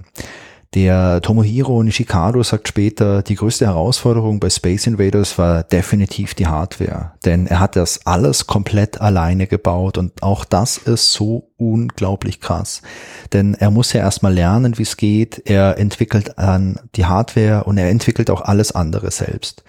Und ähm, ich glaube, es gibt vielleicht nochmal eine künstlerische Unterstützung für das Packungsdesign oder für die Bemalung von dem äh, Arcade Cabinet. Aber der Rest ist halt alles von ihm. Und ja, wie gesagt, Space Invaders ist ein Meilenstein in der Videospielgeschichte. Es ist jetzt nicht das erste 2D Shoot'em Up, das es gibt. Ich glaube, eins der ersten Shoot'em Ups war, glaube ich, Space War. Ähm, das ist, glaube ich, aus Ende der 60er oder so erschienen. Aber Space Invaders ist das erste, das richtig, richtig populär wurde. Und viele nachfolgende Spiele, die wurden halt ganz stark von Space Invaders inspiriert. Und auch Menschen wurden ganz stark von Space Invaders inspiriert. Beispielsweise John Romero und John Carmack. Ähm, denen wird nachgesagt, dass Space Invaders das Spiel war, das überhaupt erst ihr Interesse in Videospielen geweckt hat und äh, so betrachtet können wir Space Invaders auch verdanken, dass später irgendwann mal Wolfenstein 3D und Doom äh, das Licht der Welt erblickt haben. Übrigens, ähm, dem äh, Tomohiro Nishikado ist es vertraglich untersagt gewesen zu verraten, dass er der Game Designer oder Game Entwickler war. Und äh, das wirkt heute vielleicht ein bisschen schräg, weil wenn du heute irgendwie so ein großes Werk entwickelst, dann ist es ja ganz normal, dass mit dir geworben wird, dass, dass du irgendwie im Rampenlicht stehst, auf Konferenzen bist, etc. Das war aber so in den 70ern noch anders, denn damals hatte man einfach auch ein bisschen Angst, dass solche Stars abgeworben werden und die meisten Firmen haben damals versucht, diese Entwicklungsteams geheim zu halten. Und äh, ja, für den Tomohiro Nishikado ist es erstmal gar nicht so schlimm, denn er besucht in der Zeit auch regelmäßig irgendwelche Arcade-Hallen bei sich in der Umgebung und er beobachtet einfach Menschen, die Space Invaders spielen und er freut sich daran, dass äh, die so viel Spaß haben. Ja, und wie geht's dann weiter? Ähm, nach Space Invaders bleibt der Tomohiro Nishikado noch zwei weitere Jahre in der Spieleentwicklung bei Taito. Und ähm, ja, dann hat er irgendwie keine Lust mehr. Dann hat er Lust auf was Neues und er widmet sich einigen anderen Projekten, auch bei Taito. Und ich habe mal eine kleine Auswahl hier rausgesucht. Äh, am skurrilsten finde ich, er hat einen Vergnügungsroboter entwickelt, der Gitarre spielen konnte. das klingt auf jeden Fall lustig. Und an der Stelle bitte keine Vorurteile gegenüber Japan, aber ich glaube, so skurrile Sachen findet man da häufiger einfach die haben da einfach mehr Freude dran und das würde ich mir hier für Deutschland auch wünschen, dass wir hier mehr Gitarre spielende Roboter hätten. Ein weiteres Projekt, an dem er gearbeitet hat, das waren so Prepaid-Karten für Arcade-Hallen, mit denen man da bezahlen kann. Das System war seiner Zeit weit voraus, denn damals gab es noch nicht mal Telefonkarten. Und dieses Projekt wurde leider nicht vollendet, es wurde eingestellt. ist eigentlich schade, denn ich glaube, das wäre technisch auch was Spannendes gewesen. Ähm, er hat sich dann noch mit Karaoke beschäftigt, er hat sich dann noch mit einer Hardware für eine neue Konsole beschäftigt. Das war noch vor dem Release vom Famicom, also vom NES in Japan. Das Projekt wurde auch eingestellt und ab 1989 war er wieder als Produzent an der Entwicklung von einigen Spielen beteiligt. Also er hat da nichts mehr programmiert oder so, sondern war nur noch Produzent. Und 1997 verließ er schließlich Taito, um sein eigenes Unternehmen zu gründen, und zwar die Firma Dreams. Und Dreams entwickelte ein Spiel, oder Dreams hat ein Spiel veröffentlicht, und zwar Pop and Pop. Das wurde wieder komplett von ihm alleine programmiert. Er hat da zwei Jahre lang dran gearbeitet und er hat aber auch selbst gemerkt, dass so sein persönliches Limit einfach erreicht ist und er sowas nicht mehr alleine stemmen kann. Denn im Jahr 1997 war halt die Entwicklung von dem Spiel schon was anderes wie halt in den 70er Jahren einfach. Und daraufhin wurden bei Dreams auch noch ein paar Leute eingestellt, damit man hier gemeinsam an so einem Spiel arbeiten kann. Und ich habe mal geschaut, was Dreams sonst noch so gemacht hat. Das bekannteste Spiel, das dürfte Bust the Move Millennium sein. Das kam im Jahr 2000 raus. Das wurde von Acclaim Entertainment veröffentlicht. Ich habe mir mal ein paar Screenshots angeschaut. Ich habe das nie gespielt. Hast du das mal gespielt zufällig? Nee, so ging es mir auch. Ich habe mir auch Screenshots angeschaut und ähm, ein paar Videos dazu. Es ist aber vollkommen an mir vorbeigegangen. Also entweder war es nicht meine Zeit oder es war einfach ein Spiel, was nicht äh, irgendwie auf meinem Bildschirm erschienen ist. Ähm, ja. Kannte ich gar nicht. Sieht interessant aus, aber habe ich nie gespielt. Ja, das ging mir genauso. Ähm, ja, und der Tomohiro Nishikado, der ist seit 2013 nicht mehr bei Dreams. Der arbeitet wieder bei Taito und zwar als technischer Berater. Und was Taito angeht, da gab es auch noch eine kleine Veränderung, denn Taito wurde 2005 von Square Enix aufgekauft und ist dann auch im Folge dessen fusioniert worden mit einer Tochtergesellschaft von Square Enix. Ja, und das war die kurze oder wenn ich hier auf den Counter schaue, vielleicht auch nicht ganz so kurze Geschichte von Space Invaders und von äh, Tomohiro Nishikado. Ähm, für mich wieder so eine super spannende Geschichte, wie ein Mensch, der einfach Interesse an Dingen hatte und das war halt hier die Technik und dann später auch an Spielen, äh, ja, sowas geschaffen hat, was man heute immer noch kennt, weil Space Invaders, ich glaube, viele Leute haben es vielleicht nie gespielt, vor allem jüngere Leute. Ich meine, wenn du jetzt die letzten 30 Jahre auf die Welt gekommen bist, hast du wahrscheinlich nie irgendwo Space Invaders gespielt oder ist die Wahrscheinlichkeit gering. Aber du kennst Space Invaders, du kennst den Namen, du kennst die Figuren, die halt echt ikonisch sind. Und ähm, wenn du dich für Spiele interessierst, hast du höchstwahrscheinlich mal irgendein Spiel gespielt, das durch Space Invaders inspiriert wurde. Und ja, das ist schon, das ist schon ziemlich cool. Ja, so ging es mir auch. Ist auf jeden Fall ein sehr sympathischer Kerl, der einfach so sein, seinen eigenen Traum verwirklicht hat und ja, da richtig viel Zeit reingesteckt hat. Besonders das, was du sagtest, ein halbes Jahr einen Pong-Automaten auseinandernehmen, ein halbes Jahr lang einen kompletten, kompletten Spiel oder einen kompletten Chipsatz von einem anderen Spiel auseinandernehmen. Da braucht man auch einfach viel Motivation, viel Energie, in dementsprechend viel Zeit. Ähm, und auch die ganzen Ideen, die er alleine hatte, das ist schon, finde ich immer beeindruckend, wenn jemand so viele Ideen hat und das dann auch noch umsetzt. Das ist schon immer inspirierend, ja. Ja, und an der Stelle, was ich auch immer noch super beeindruckend finde, ist, der Tomohiro Nishikado, der ist jetzt 79 Jahre alt, also jetzt im Jahr 2023. Und ich kenne auch andere Menschen in dem Alter, aber mit den wenigsten könnte ich mich jetzt über Computerspiele unterhalten. Und mit ihm halt schon. Und das finde ich ziemlich cool, weil ähm, das Alter ja gar nichts aussagt. Sondern nee, überhaupt nicht. Nur das ist einfach sein Interesse an der ganzen ja. Technik, an, an Spielen, ja. Und diese, ja, diese Motivation, die da dahinter steckt, die ist schon extrem groß bei ihm. Ja, aber Christian, ich habe es viel über die Geschichte von Space Invaders erzählt. Lass uns doch mal ins Gameplay einsteigen. Ich habe ja schon meinen Joystick in der Hand. Ähm, lass uns doch mal drüber sprechen, was man eigentlich in Space Invaders macht, wie sich das anfühlt, ja, und äh, wie das, ja, das Gameplay an sich einfach ist. Ja, klar, kein Problem. Du hast ja in der Geschichte wirklich schon einiges erzählt und äh, ich würde dich jetzt aber trotzdem bitten, den Joystick ruhig zu halten, weil das, du hast ja so einen richtig coolen alten Joystick und der macht ja so richtig laute Klackgeräusche. Ja. Und damit wollen wir unsere Hörer hier nicht direkt belasten. Das machen wir vielleicht ganz am Ende nochmal kurz.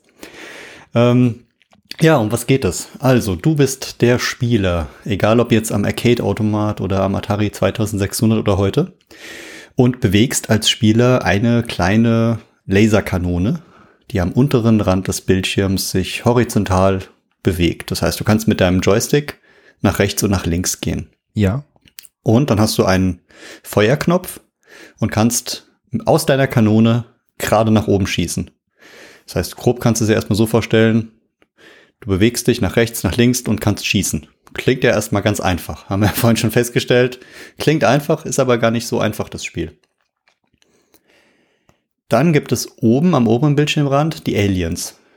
Und die sind in fünf Reihen übereinander und jede Reihe hat elf Aliens. Und die sind als eine Art, ja, die bewegen sich wie eine Art Gruppe und bewegen sich nach links, nach rechts, immer abwechselnd. Gehen so ein bisschen weiter nach rechts, gehen so ein bisschen weiter nach links. Und jedes Mal, wenn sie am Bildschirmrand ankommen, gehen sie ein kleines Stück nach unten und kommen deiner Laserkanone ein Stück näher. Ja. Und dein Ziel ist es, die Aliens zu eliminieren, abzuschießen mit deiner Laserkanone. Das heißt, du bewegst dich nach rechts, links und versuchst sie zu treffen. Dadurch, dass sie sich äh, bewegen, ist es nicht so leicht, sie zu treffen. Manchmal schießt du auch zwischen ihnen hindurch. Aber da am Anfang viele da sind, ist die Wahrscheinlichkeit, dass du welche triffst, recht hoch. Das Einzige, was ähm, dich davon abhält, sind zwei Dinge. Und zwar gibt es unten kleine Bunker ähm, zwischen den Aliens und dir. Die Bunker sind einmal zur Verteidigung für dich da. Das, da kannst du dich dahinter verstecken, weil die Aliens schießen auch auf dich. Das ist der zweite Grund. Das heißt, du musst dich ab und zu verstecken, musst dann immer wieder aus den Bunkern hervorkommen, Aliens abschießen, wieder verstecken oder halt so schnell bewegen, dass sie dich nicht erwischen.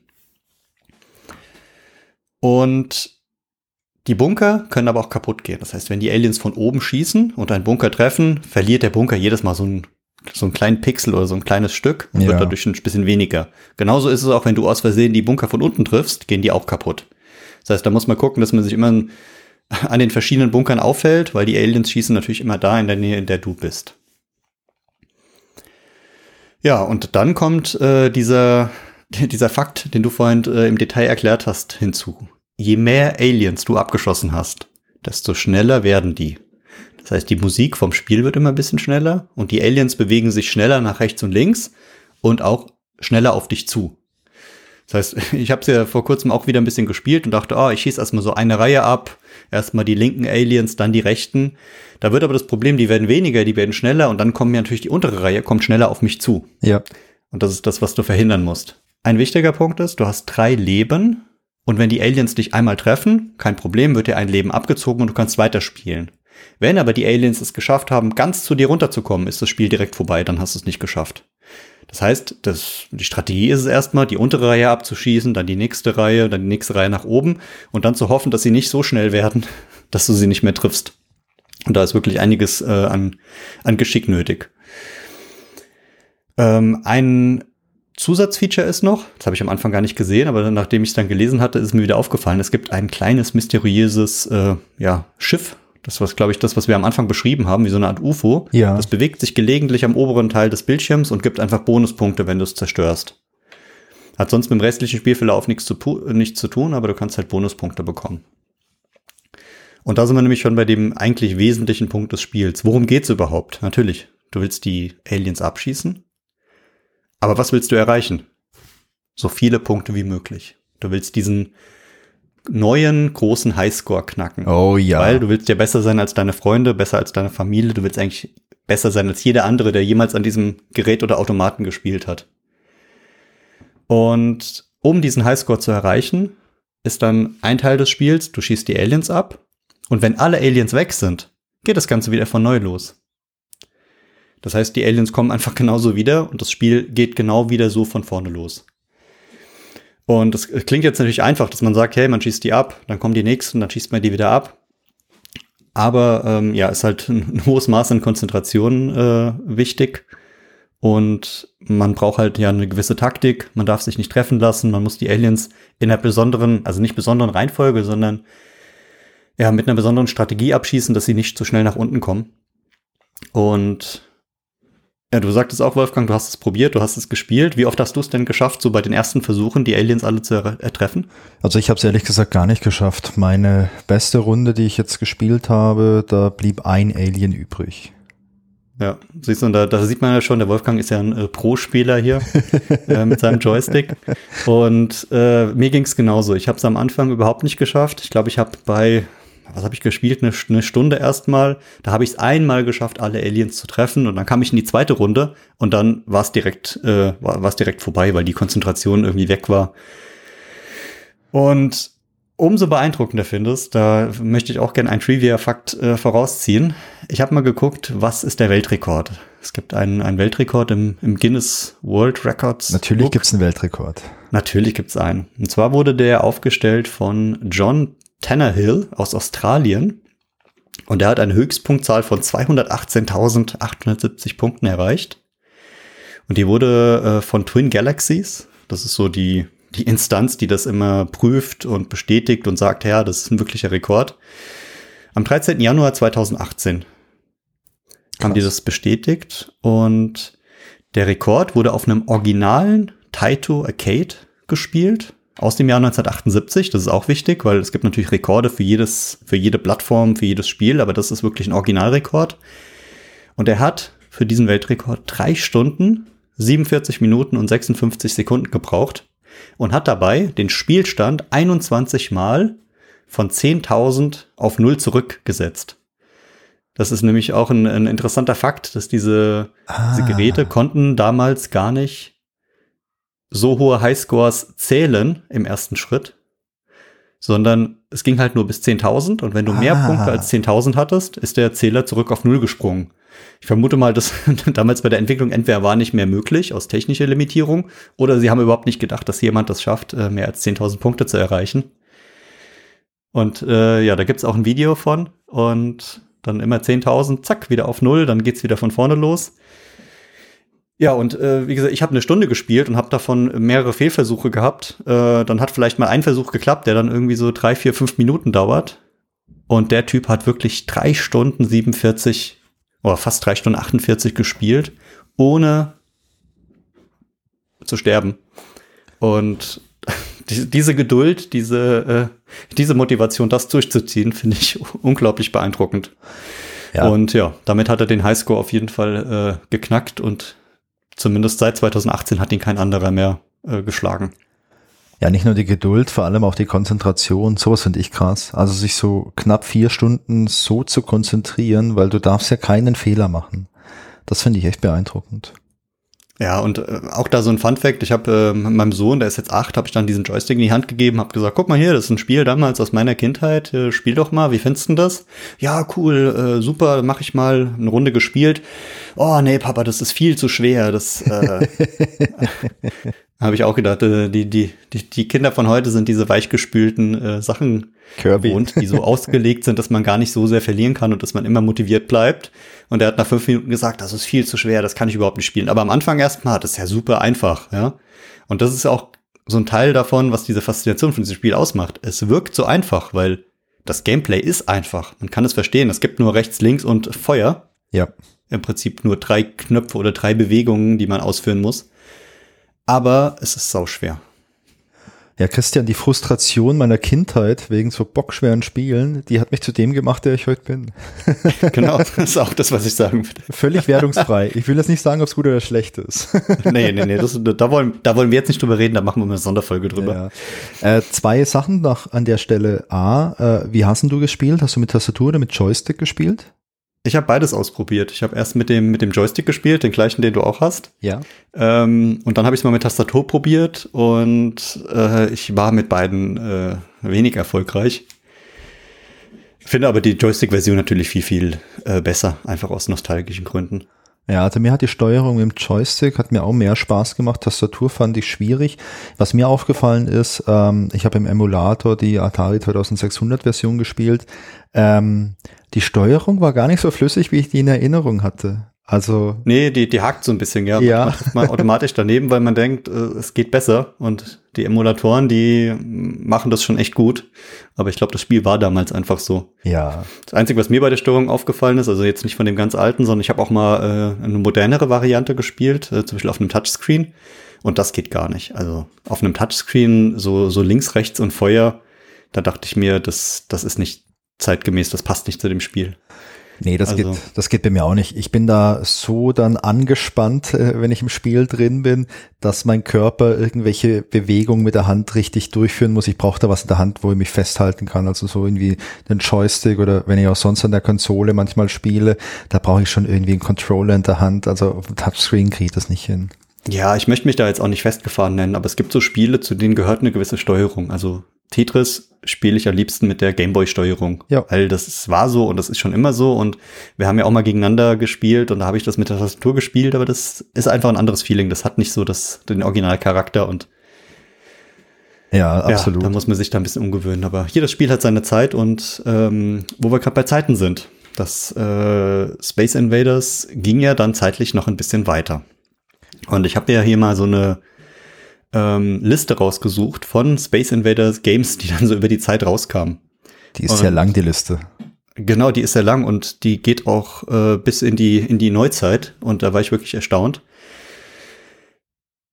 Es, sind jetzt, es gibt einmal so eine offizielle Liste von Space Invader Titeln, die wirklich das, das Originalspiel sind und auf dem Original basieren und teilweise halt auch von den, von den Machern und von den Firmen rausgebracht wurden, die damals das Originalspiel entwickelt haben, also von Taito selbst. Und es gibt natürlich auch Klone, äh, Remakes, Sequels davon. Das, also so, es ist so ein Mix davon. Und ich will da jetzt nicht auf jedes einzelne eingehen, aber ich habe insgesamt in den Listen, die ich gefunden habe, 30 Spiele gezählt. Das heißt, da ist das erste von 1978 und dann kam Space Invaders Part 2 1979, 1980 kam Space Invaders 2, ähm, was auch so, so ein Abklatsch davon war. Dann war ein paar Jahre Pause. 1984 gab es dann Return of the Invaders. Dann war wieder ein paar Jahre Pause. 1990 haben sich ein paar drauf gestürzt mit das Space Invaders äh, Part 4. Ähm, dann das Space Invaders 1990. Ähm, dann kam noch was mit Space Invaders DX. Also 1995 war dann ganz innovativ Space Invaders 95. Da haben sie sich wahrscheinlich ein bisschen an Windows orientiert. Und ja, über die Jahre kamen dann in interessante Titel und Spiele raus. Nur ein paar rausgreifen. 2005 zum Beispiel Space Invaders X Pac-Man. also wahrscheinlich die, die Space Invaders kämpfen gegen die Pac-Mans. Dann auch die Klassiker, die ja zur damaligen Zeit immer wieder rauskamen. 2007 Space Invaders Pinball. Natürlich, es Also gibt zu- immer zu- Pinball. Es gibt zu jedem Spiel mindestens ein Pinball-Spiel. Dann äh, zum Beispiel 2008 Space Invaders World War. Oder Space Invaders Extreme. Der, der Name muss auch in jedem Spiel einmal Oh vorkommen. ja, oh ja. Natürlich 2005 Space Invaders Evolution oder Revolution. Ähm, dann 2009 Space Invaders Infinity Game. Nee, Infinity Gene heißt es. Ah je. Aber Infinity muss auch überall vorkommen. Ja, und dann kommen wir zu den zwei letzten. Das ist dann 2020 Space Invaders Counterattack und 2021 Space Invaders Hidden Heroes. Also, du siehst, da äh, haben sich ganz viele Leute ganz viel Mühe gegeben, ähm, um, um da Spaß zu haben bei der Titelsuche Ja. und über die letzten Jahre immer wieder neue Sachen zu machen. Und eine Sache finde ich noch spannend, denn jetzt im Jahr 2023 feiern wir ja alle den 45. Geburtstag von Space Invaders. Und deswegen gab es ja jetzt auch dieses Jahr ein neues Handyspiel für Space Invaders und zwar Space Invaders World Defense. Und das gibt's für iOS und für äh, Android und das ist so ein AR-Spiel mit Space Invaders. Also ich habe mir das einmal angeschaut, äh, falls mich in den letzten Tagen jemand hier in Karlsruhe im Park sah, äh, wie ich mit meinem Handy rumgefuchtelt habe.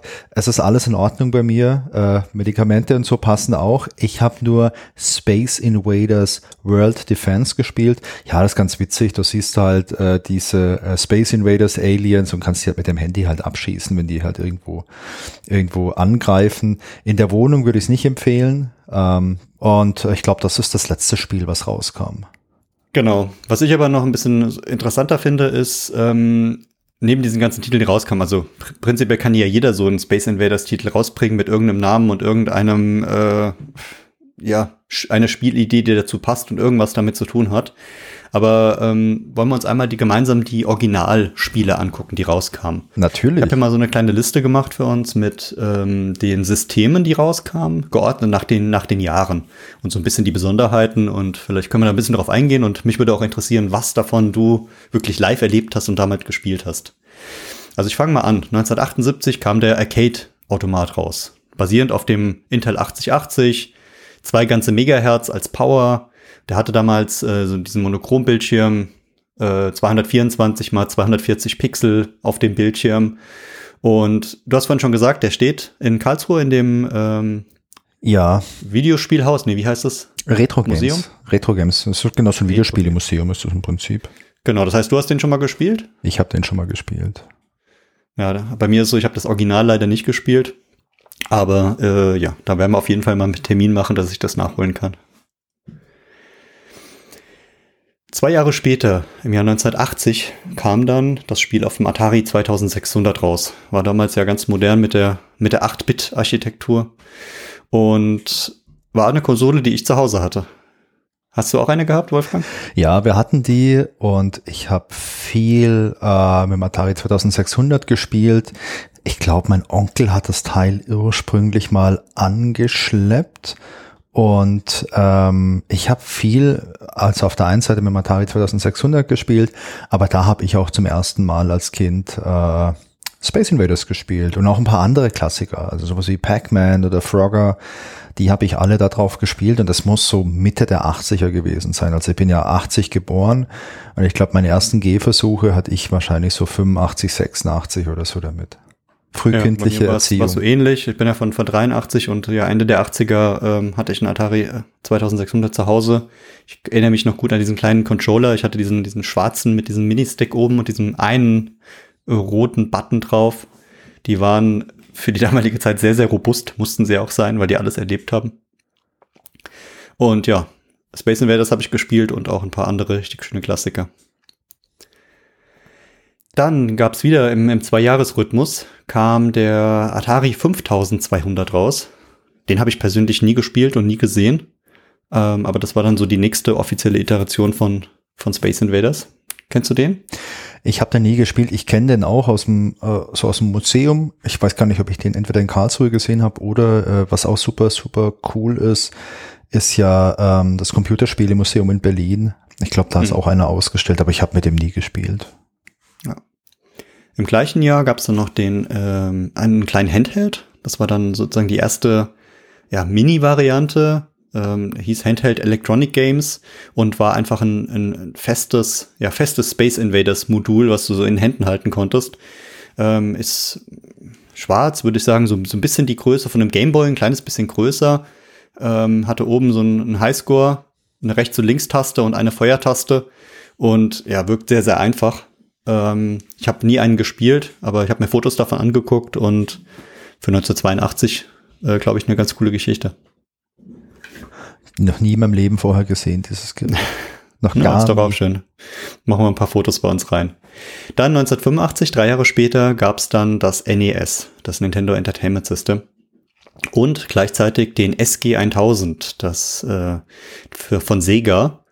Und ja, wahrscheinlich beides äh, sehr bekannte Konsolen, auf denen das lief. Habe ich, ich hatte selbst ein Nintendo zu Hause. Warst du eher Team Sega oder Team Nintendo damals, Wolfgang? Ich war Team Nintendo. Ich hatte auch nie ein Sega-Gerät. Ein Kumpel hatte damals einen Mega Drive. Da haben wir äh, Sonic ab und zu mal ein bisschen gespielt, aber ich habe halt ein NES gehabt damals.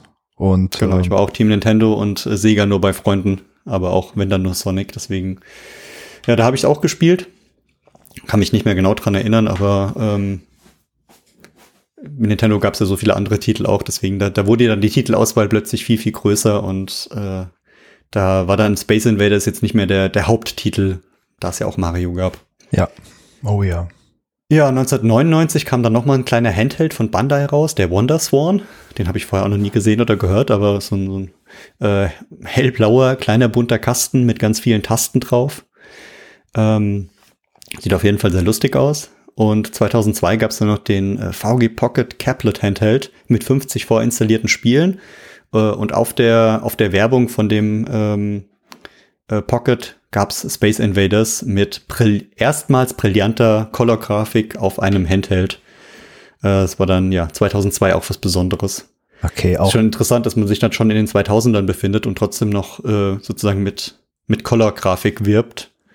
Aber klar, wir haben jetzt 2023, das ist jetzt auch 21 Jahre her. Da, da hat sich dann doch noch mehr getan, als ich in Erinnerung hatte. Dann habe ich die nächste Originalversion 2007 gefunden und zwar auf den äh, alten Mobile Phones. Äh, aus der heutigen Smartphone-Sicht würde man sie Dump Phones nennen. Die Klassik klassischen äh, Blackberries, Nokias, Sony Ericsson von damals. Ähm, da gab es eine, eine Version von Taito, ähm, die, hab ich, die ich auf einem, einem Nokia gefunden habe. Und zwar auf dem, äh, ich habe ein Video gesehen von einem Nokia 7650 was äh, 2002 rauskam und dann wurde aber 2007 äh, das Spiel darauf portiert und ähm, ja, konnte auf dem Symbian S60 Betriebssystem gespielt werden. Wie absurd. Ja, total absurd. Ich habe selbst auch nie gespielt. Ich hatte dieses Handy auch. Ähm, damals absolut Nokia-Fan und alle möglichen Modelle durchgemacht. Natürlich äh, Snake bis zum äh, Erbrechen gespielt, aber Space Invaders auf einem normalen Telefon nie gespielt. Ja, und dann zwei Jahre später, 2009, kam dann auch von Taito eine offizielle iOS-Version raus, ähm, die ich auch mal angefangen habe zu spielen. Das ist die, von der ich vorhin erzählt habe. Ja. Ähm, fand ich grausam. Also äh, so ein rechts, links und Shoot auf einem Touchscreen hat mir absolut Ah, das- nicht gefallen. Das sieht auch nicht spaßig aus dann. Nee, also die, die Grafik ist okay natürlich, ja, das, das Spiel macht irgendwie Spaß, aber dadurch, dass die Controls auf einem Touchscreen sind und man halt kein haptisches Feedback hat, ob man diesen Button jetzt gedrückt hat oder nicht, muss ich zugeben, ja, Taito, schön gemacht, aber ist für mich kein Touchscreen-Spiel. Da gibt es äh, andere, bessere, die, die da schöner sind. Ja, und das waren so die, das war so die offizielle Spielreihe, die, die Taito da rausgebracht hat, neben diesen ganzen äh, Remakes, die von anderen Leuten noch entwickelt wurden. Ja, echt cool, was es da, was es da alles gab. Ähm, vor allem fand ich spannend die ganzen, äh, die ganzen Devices, die du da rausgesucht hast. Es sind echt einige dabei, die habe ich noch nie vorher gesehen. Genau, wenn ihr Lust habt, kommt mal in unseren äh, Discord-Channel. Wenn die, wenn die Folge rauskommt, werde ich mal die ganzen ähm, Systeme von den Fotos her posten und da bin ich mal gespannt, wer, wer welche Systeme noch kennt Ja. und äh, wer was gespielt hat. Das finde ich immer total spannend, wie die Erinnerungen dazu sind, weil meine Erinnerungen zum Beispiel an den Atari 2600 sind echt noch voll da und an manche so, so Mini-Handheld-Geräte, die habe ich mal in der Hand gehabt, aber total verblasst. Deswegen ist es immer so, so spannend, was wo hängen geblieben ist. Wahrscheinlich auch je nachdem, wie viel Zeit man damit verbracht hat. Ich meine, was so Handhelds angeht, da gab es ja auch teilweise echt viele. Es gab ja auch viele mit so eingebauten Spielen. Dann gab es aber auch Geräte, die unter verschiedenen Namen erschienen sind. Ich meine, wenn ich so an Handhelds denke, da fällt mir zum Beispiel ein äh, Game Gear von, von Sega. Habe ich nie gespielt, aber fand ich immer cool wegen der Werbung. Oder es gab ja auch von Atari noch einen Handheld, der, der Lynx, glaube ich. Den habe ich auch nie gespielt. Also es gab da schon zeitweise echt viele. Will gar nicht wissen, was es vielleicht in Japan gab, was halt in Europa nie auf den Markt kam. Ja, da gab es wirklich super viele verschiedene Sachen. Bei mir war es damals auch, ja, der, der Gameboy hat halt irgendwie alles dominiert und äh, damals war es auch nicht so, dass man dann mehrere hatte, weil die waren ja auch echt teuer, die Geräte, und dann war man froh, dass man eins davon hatte. Und ich weiß noch, der Unterschied im, beim Gameboy und beim Game Gear war ja, der Game Gear hatte ein bisschen Farbe und hat dafür die Batterien aber verschluckt äh, am laufenden Band. Und mit dem Gameboy konnte ich einfach mit vier Batterien die drei bis vierfache Zeit davon spielen. Ja, ich meine, das Ding beim Game Gear war halt vor allem das beleuchtete Display. Das hat halt unglaublich viel Strom gefressen und ich glaube, so eine Ladung Batterien hat er da nicht mal eine Stunde gehalten oder so. Das stimmt, ja. Ja, dann sind wir so ein bisschen mit der, mit der Historie des Spiels durch. Ja. Und äh, ich würde mich gerne mit dir nochmal in eine andere Kategorie bewegen. Und zwar? Und zwar die Trivia, weil bei diesem Spiel ist da so viel rausgekommen. Und das hat richtig Spaß gemacht, was es da noch alles für lustige und kranke Features gab. Genau. Wir haben uns natürlich überlegt, ob wir vielleicht auch jetzt eine eigene Trivia-Folge machen, aber wir dachten, nee, wir machen lieber eine lange Folge, wo alles drin ist. Dann ist es schön ordentlich sortiert bei euch im Podcatcher. Und Christian, ich fange direkt mal an mit Trivia, denn äh, ich habe einen Trivia-Fact, den hatten wir schon mal vor, puh, keine Ahnung, einigen Monaten, glaube ich, auf Instagram. Denn wir haben ja mal eine Zeit lang auf Instagram auch so Trivia-Facts und so andere Facts rausgehauen. Das ist leider ein bisschen eingeschlafen, aber Diesen Fact gab es da schon mal. Und zwar handelt es sich um die Atari Space Invaders Weltmeisterschaft 1980. Das war ein großes Ding. Ähm, und damals war das so, man hat auf Atari 2600 Konsolen gespielt, hat gegeneinander gespielt und es ging halt darum, wer die meisten Punkte holt.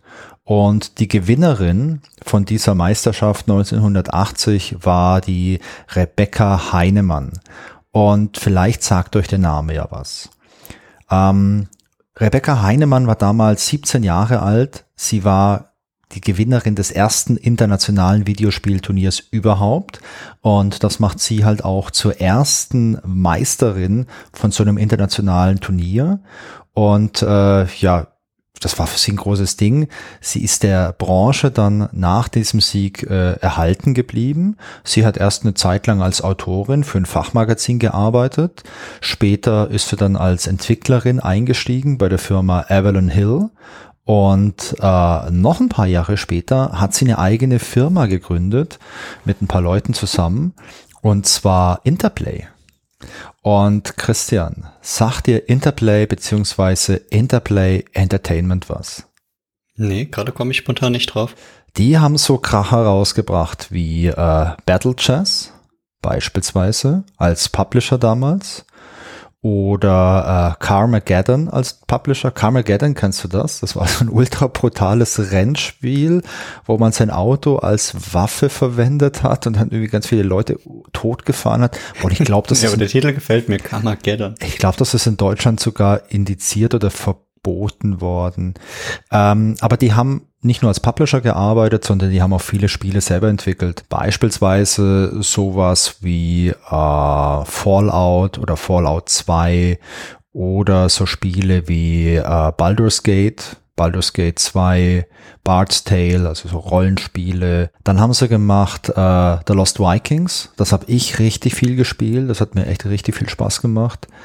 Dann haben sie eine ganze Reihe von Star Trek Spielen gemacht, zum Beispiel Starfleet Academy, äh, Judgment Rights und äh, ja, die gab es eine ganze, eine ganze Weile. War ein großes, bekanntes Studio, so in den 80er, 90er Jahren, würde ich sagen. Und all das eventuell, weil die Rebecca Heinemann 1980 hier inspiriert wurde durch ihren Sieg bei der äh, Space Invaders Weltmeisterschaft. Tja, cool. Also Hätte ich, hätte ich auch dann damals mitgemacht, wenn ich auf der Welt gewesen wäre. Aber falls es nochmal irgendwo eine gibt, dann können wir mal gucken, ob wir teilnehmen können. Ja, auf jeden Fall. Muss man ein bisschen trainieren noch. Ja, ich fange mal mit einem Trivia-Effekt an, der sich so ein bisschen an, äh, an meiner letzten Kategorie hier orientiert, und zwar an den ganzen Konsolen oder Spielen, die über die Jahre so rausgekommen sind. Und zwar ist 2017 das äh, Spiel Space Invaders Frenzy rausgekommen. Das ist das größte Space Invaders Spiel der Welt.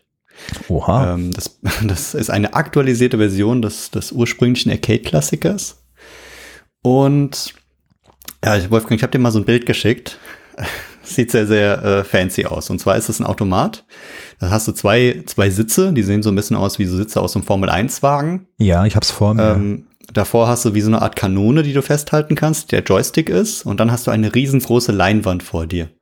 Und da steht groß drauf Space Invaders Frenzy, der große Highscore und dann hast du halt die Space Invaders vor dir, die du dann äh, von unten abschießen kannst. Und um mal so ein paar kleine Fakten reinzubringen, also das ist ein offizielles Produkt, was von Taito lizenziert ist. Es ist ein, ein Dual-Cockpit, das heißt, du kannst zu zweit spielen nebeneinander. Du hast äh, Blaster mit Special Effects. Du hast ähm, eine drei Meter hohes LED-Display vor dir mit 65.000 pulsierenden LEDs, die dir das äh, Spielefeeling nahebringen. Das Ganze ist äh, ja knapp drei Meter hoch, äh, 1,70 Meter äh, breit, hat eine Tiefe von drei Metern, ähm, wiegt ungefähr 250 Kilo.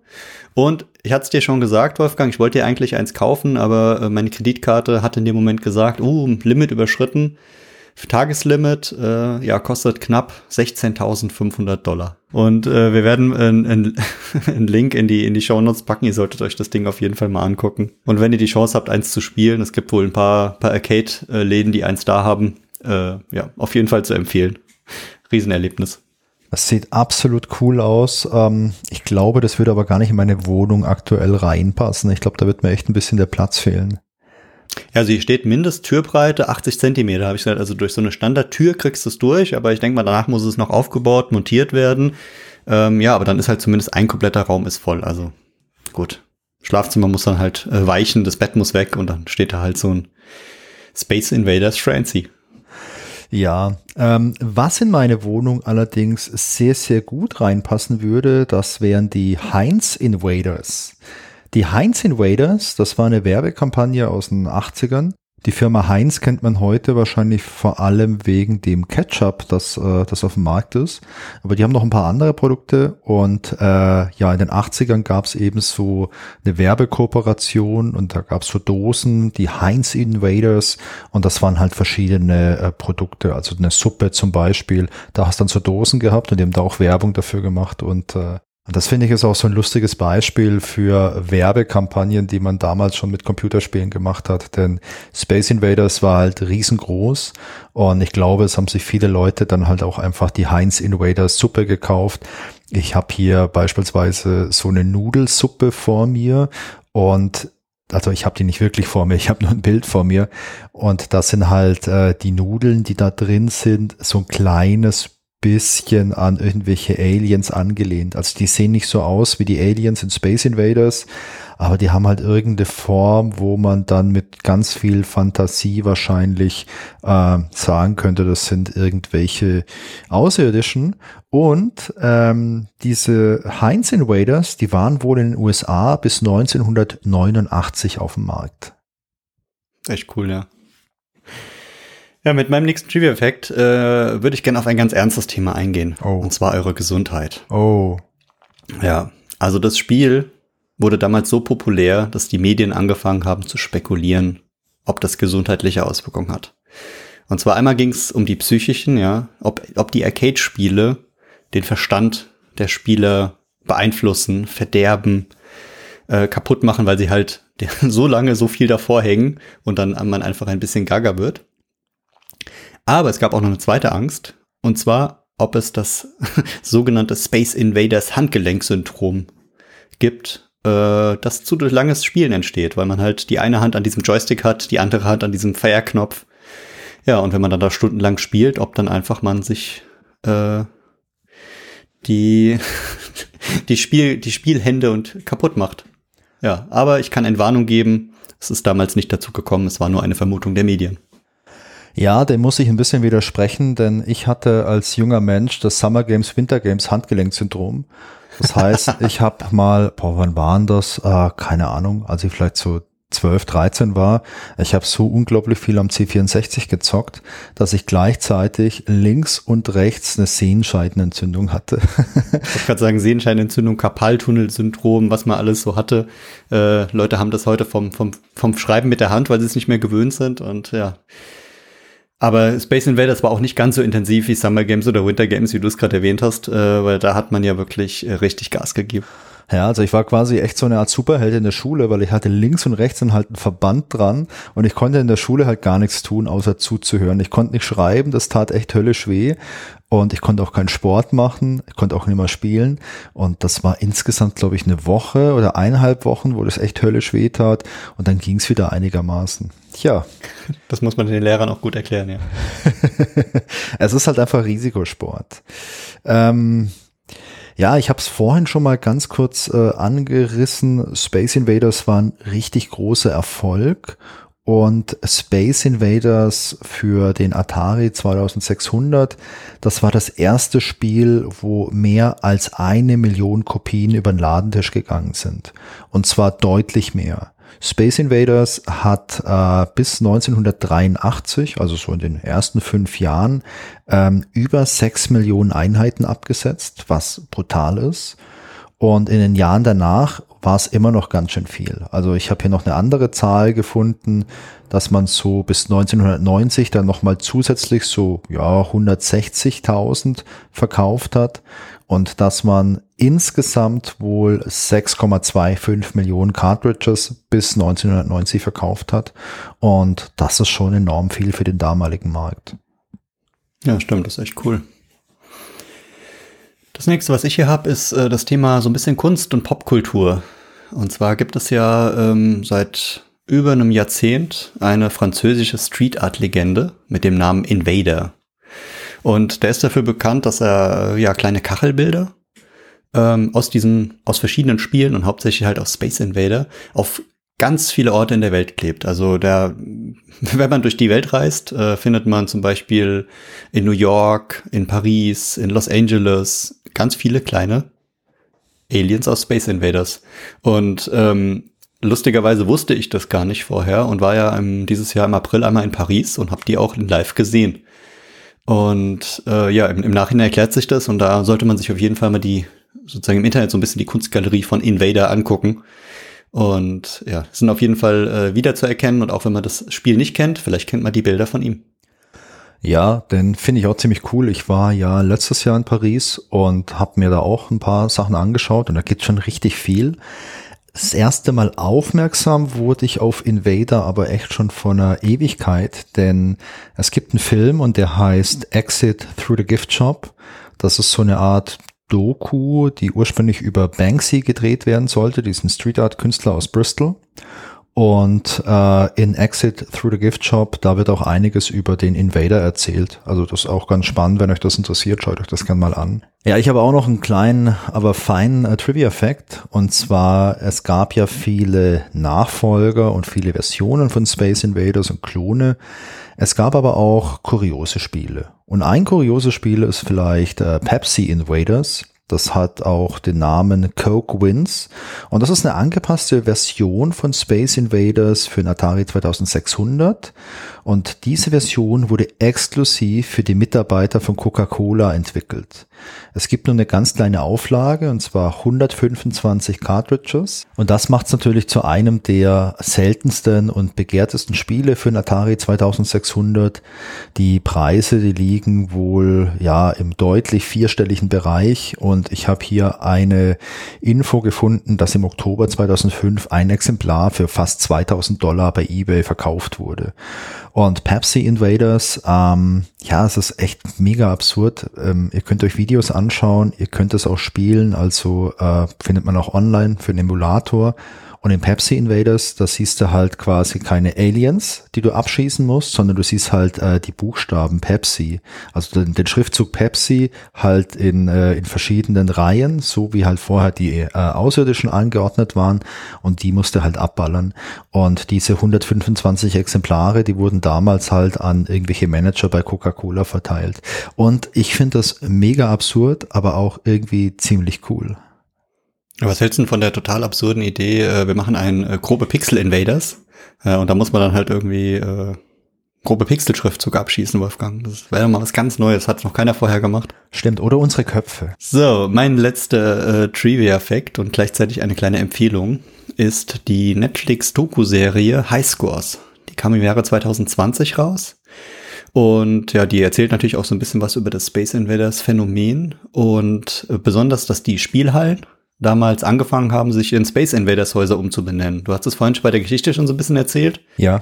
Und da wird halt nochmal drauf eingegangen, warum die das gemacht haben. Die wollen diesem Hype mitgehen.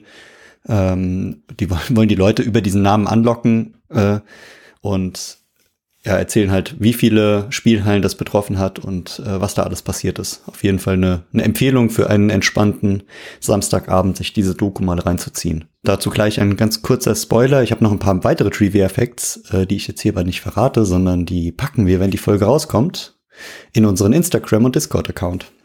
Und wenn ihr Lust habt, dann schaut da mal vorbei, dann gibt es noch ein paar weitere Facts, die hauptsächlich mit Bildern zu tun haben. Und äh, ja, im Podcast über Bilder zu sprechen ist nicht so schön, deswegen machen wir das dann dort ein bisschen bildhafter.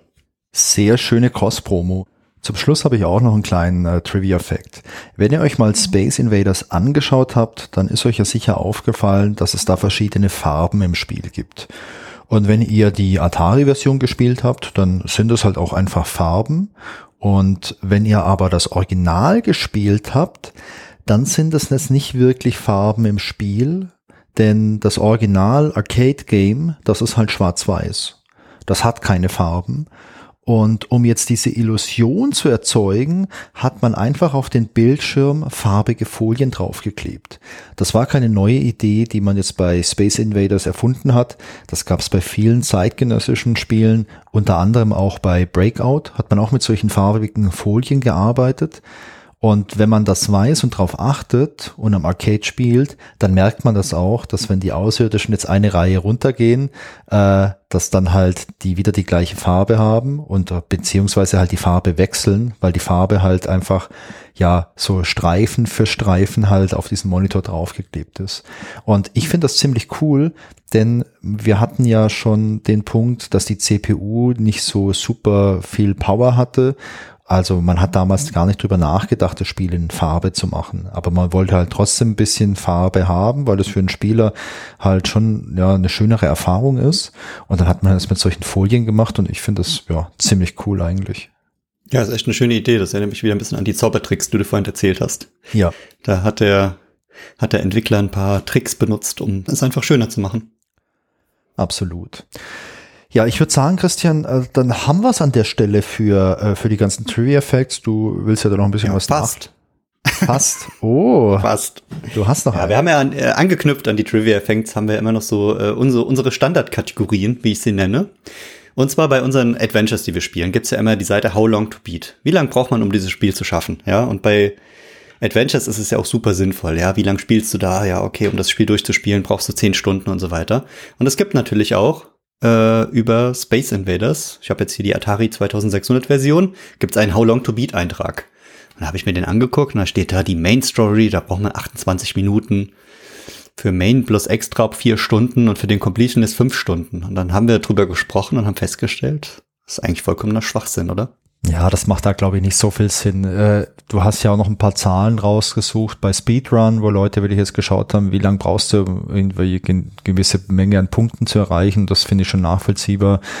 Genau. Bei How Long to Beat, also ich schaue mir es gern bei Adventures an, ich schaue mir es aber auch mal gern bei, weiß nicht, beim Rollenspiel oder so an, um ein Gefühl zu kriegen. Da finde ich es auch echt ganz, ganz sinnvoll.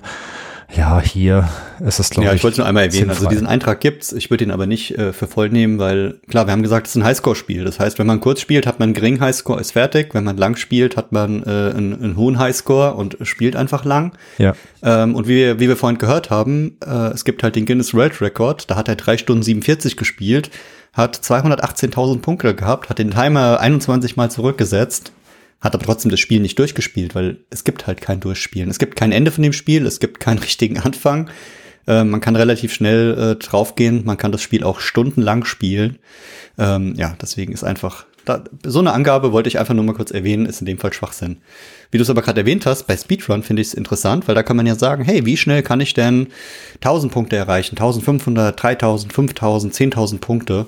Äh, und da gibt's äh, leider wenige Einträge. Also es gibt hier nur einen Eintrag für zum Beispiel den, den Arcade-Automaten. Für den Original, da hat ein Spieler 1500 Punkte erreicht in einer Minute 53. Das ist ein ganz, ganz cooles Ziel. Oder 3000 Punkte in 3 Minuten 56. Und da ist ganz interessant halt die Referenz nochmal auf diesen Weltrekord. Ja, 3 Stunden 47, 218.000 Punkte. Und ähm, ja, mich würde interessieren, wenn ihr es gespielt habt, äh, wie weit seid ihr gekommen? Habt ihr wieder Wolfgang es bis zum letzten Alien geschafft und seid dann erst gestorben? Oder habt ihr es gerade so in Level 2 geschafft? Äh, Finde ich total spannend, wie viel Übung da so drin steckt. Aber generell natürlich sind diese Kategorien bei, bei solchen Arcade-Spielen äh, nicht wirklich interessant oder sinnvoll. Ja. Ja, ich meine, wenn man über sinnvoll oder so spricht, die nächste Kategorie, die es bei uns gibt, das sind ja so alte Testberichte und da finde ich es auch immer schwer, äh, die irgendwie einzuordnen. Also wir haben jetzt hier drei Testberichte für Nintendo Game Boy und für Super Nintendo und die sind natürlich jetzt nicht so super, super hoch, aber ist auch nachvollziehbar, denn die kommen halt aus dem Jahr 94, 95 und auch aus dem Jahr 1990. Und ein Spiel von 1978 war da vielleicht auch einfach nicht mehr so cool und äh, revolutionär wie halt zum Release. Also das ist, glaube ich, dann auch was, wo man eher ein bisschen mit, äh, mit Vorsicht genießen muss. Ich habe auch mal geschaut, ob ich so alte Testberichte oder irgendwie alte Artikel vielleicht aus den frühen 80ern finde. Manchmal findet man da ja auch was, aber jetzt bei Space Invaders hatte ich leider kein Glück. Ja, so geht's mir auch. Also ich glaube, wenn die Testberichte in dem Jahr rauskommen, in dem das Spiel rauskommt und da ist es was Cooles, was Revolutionäres, da hat es irgendwas äh, für die Spieler, für die Gesellschaft beigetragen, dann werden auch die Testberichte entsprechend gut sein. Ähm, aber wenn das ein paar Jahre später kommt und es einfach schon ganz andere Möglichkeiten, andere Spiele gibt, dann brauchen wir da gar nicht so genau drauf eingehen und äh, ja, machen wir lieber mit Spielen, die, die da richtig coole Berichte haben und die da auch zeitnah rausgekommen sind. Ja, das finde ich auch. Das macht mehr Sinn, wenn man da zeitgenössische Tests und äh, ja, Artikel irgendwie lesen kann. Wolfgang, was hältst du denn davon, wenn wir abschließend zu unserem Fazit kommen?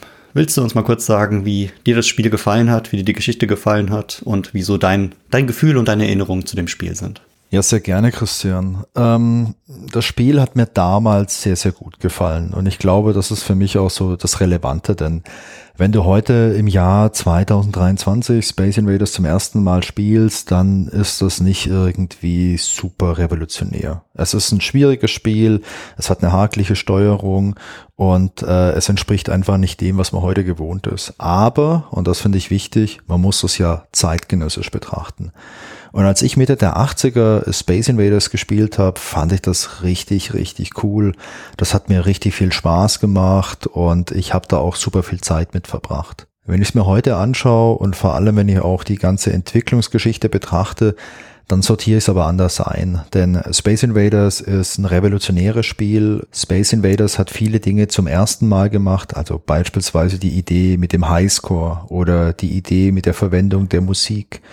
Und ähm, das ist absolut cool. Also ich glaube, solche Spiele haben halt einfach die Art und Weise, wie wir heute auch spielen, geprägt und mitgestaltet. Und was ich persönlich halt super, super spannend und auch inspirierend finde, ist äh, die Geschichte von Tomohiro Nishikado, wie er da vorangegangen ist. Er hatte eine Idee, er hatte ein Talent sicherlich auch und er hat sich da ein bisschen treiben lassen und vielleicht hat er auch einfach oftmals nur das gemacht, auf was er wirklich Bock hatte. Und da ist dann sowas rausgekommen. Ich bin großer Fan von diesen, ja, von diesen Pionierzeiten, die wir damals in den 70er, 80ern hatten. Sowas gibt's heute halt nur noch selten. Es ist nicht so häufig, dass eine einzelne Person ein ganzes Spiel macht. Es gibt Ausnahmen. Wir haben ja neulich beispielsweise Cleo, A Pirate's Tale gespielt. Ein Spiel, was von einer einzelnen Person entwickelt wurde. Und das war richtig, richtig cool. Oder Lucy Dreaming ist auch ein Adventure, was von einer einzelnen Person entwickelt wurde, was auch richtig cool ist. Ich spiele aktuell auf der Switch noch äh, Chained Echoes. Das ist ein Rollenspiel. Das wurde auch von einer einzelnen Person entwickelt. Also das geht heute schon auch noch. Aber es ist schwieriger als damals. Und ähm, ja, ich finde das, ich finde es inspirierend. Space Invaders ist ein cooles Game. Wenn ihr es nicht kennt, schaut es euch mal an im Emulator, schaut euch mal die Atari 2600 Version an und falls ihr einen Joystick habt, dann spielt es auf jeden Fall mit dem Joystick, denn diese Tastatursteuerung, die finde ich persönlich nicht so gut. Die ist nicht so authentisch irgendwie. Wenn man einen Joystick hat, dann kann man sich auch viel mehr drüber aufregen, wenn es nicht klappt. Dann hat man auch was in der Hand, was man irgendwie durchs Zimmer werfen kann. Und das ist für mich die authentische Spielerfahrung mit äh, Space Invaders. Genau, dann ist der Joystick auf jeden Fall schuld und man sollte nicht vergessen, dass da ein Kabel dran hängt. Ja. Christian, wie sieht's bei dir aus? Was sind denn deine Erinnerungen an Space Invaders? Meine Erinnerungen. Also ich würde gerne bei dem Thema so einen Schritt zurückgehen. Und zwar, ich weiß noch, vor ein paar Monaten hast du irgendwann mal zu mir gesagt, so, ah, lass uns doch mal über so alte Arcade-Spiele sprechen. Und dann haben wir gedacht, ja, was, was gibt's denn da so Schönes? Und dann sind uns ganz spontan drei Spiele in den Sinn gekommen ich glaube, die haben sich bei uns fast überschnitten.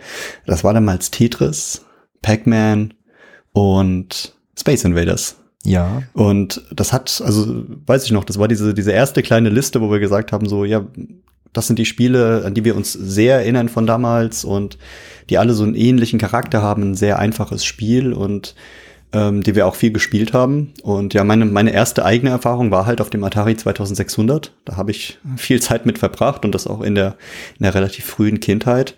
Und ich glaube, dadurch ist es auch so hängen geblieben und dadurch ist es auch so eine, ja, so eine, so eine kleine, kleine alte Liebe äh, damals gewesen und auch bis heute geblieben. Und ja, ich habe es jetzt heute oder in den letzten Tagen, Wochen in der Vorbereitung ein bisschen im Emulator hier gespielt. Ich habe es auf einem äh, Smartphone gespielt. Ich habe mir verschiedene Versionen angeguckt, mit Farbe und ohne Farbe. ähm, mit, mit Ton und mit, mit den verschiedenen Alien-Versionen, die ja auch sich über die Zeit so ein bisschen weiterentwickelt haben. Die gab es ja erst in Schwarz-Weiß, dann in Bunt, dann wurden sie ein bisschen äh, feinpixeliger, dann wieder ein bisschen grobpixeliger. Und ähm, ja, das Spiel hat sich in, in dem Sinne gar nicht verändert, aber der, der Charme äh, ist, ist halt immer geblieben. Und ich glaube, bei mir hat das dadurch so eine, so, ich bin, nostalgisch ein bisschen verliebt. Ja, es ist schwer, ich kann es immer noch gut spielen, aber ähm, es ist jetzt nicht mein absolutes Lieblingsspiel. Ich glaube, weil die Möglichkeiten heute einfach viel größer sind. Aber es macht immer noch Spaß. Und es ist immer noch erstaunlich schwer. Der zweite Punkt, warum es mich damals, glaube ich, so erwischt hat, war halt dieser Highscore. Ich habe ja vorhin schon mal erwähnt nebenbei, bin halt so ein Highscore-Typ und mag es halt absolut, irgendwas gegen jemanden zu spielen, jemanden irgendwo zu schlagen, die Möglichkeit, mich selbst irgendwo zu verbessern. Also es ist ja nicht nur so, dass da steht jetzt der Wolfgang auf Platz eins und ich auf Platz zwei und ich muss so lange spielen, bis ich den Wolfgang schlage, sondern ich kann mich persönlich auch sehr gut äh, daran motivieren zu sagen, wow, ich stehe ja jetzt mit 10.000 Punkten auf Platz eins, ich will jetzt aber 11.000 Punkte haben, also äh, sozusagen auch meine eigenen Rekorde zu schlagen. Und ähm, ja, ich fand diesen Fakt, dass halt, äh, dass das erste Spiel weltweit mit einem Highscore war, äh, hat mich halt total äh, gepackt und ist auch das, was mich heute daran noch begeistert. Ansonsten gibt's natürlich so ein paar kleine äh, Fakten nebenbei. Also ich habe jetzt gefunden, es gibt zum Beispiel die Space Invaders äh, Power Beers, ja, kleine Gummibärchen in Space Invaders Form. Bin ich total gepackt von. Kannst du dir vorstellen. Na klar. Sagst du auch immer, ich bin der, der Snackmaster und ja, da muss ich natürlich dann äh, Team Space Invaders sein. Ja, ich habe einen Space Invaders äh, Schlüsselanhänger zum Beispiel. Also ich habe ich hab diesen, diesen einen Alien, habe ich als Schlüsselanhänger bin auch so empfänglich für solche Merchandise-Geschichten. genau, nee, diese ganze Popkultur, dass es überall vorgekommen ist, es gibt Verweise in verschiedenen Filmen und sowas. Das gefällt mir unglaublich gut. Also ich mag das, wenn das so ein bisschen übergreifend ist.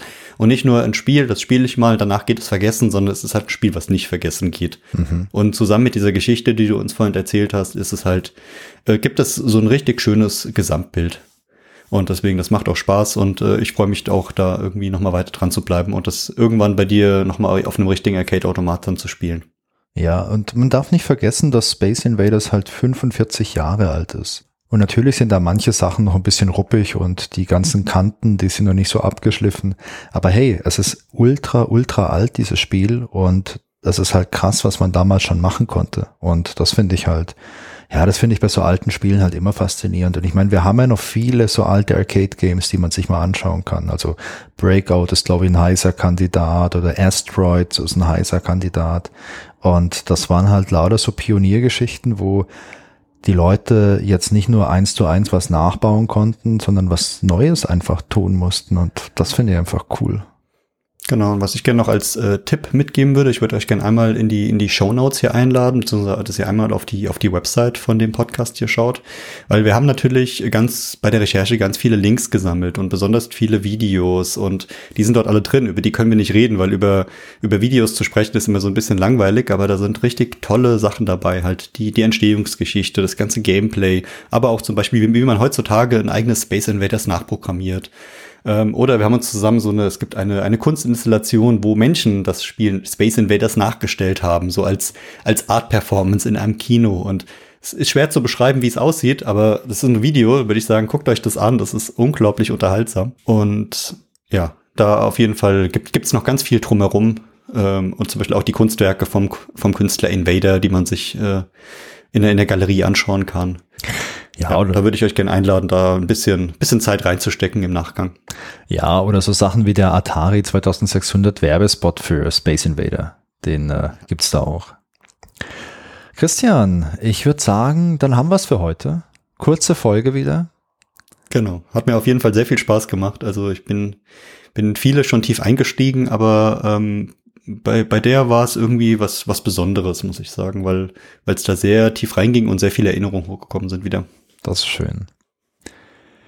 Ja, was bleibt uns am Schluss noch zu sagen? Ähm, wir freuen uns natürlich auch über euer Feedback. Ähm, ihr erreicht uns per E-Mail, ähm, feedback at grobepixel.de oder ihr erreicht uns bei uns im Discord. Ähm, den Link findet ihr in den Show Notes oder ihr geht auch auf unsere Website auf grobepixel.de slash Discord.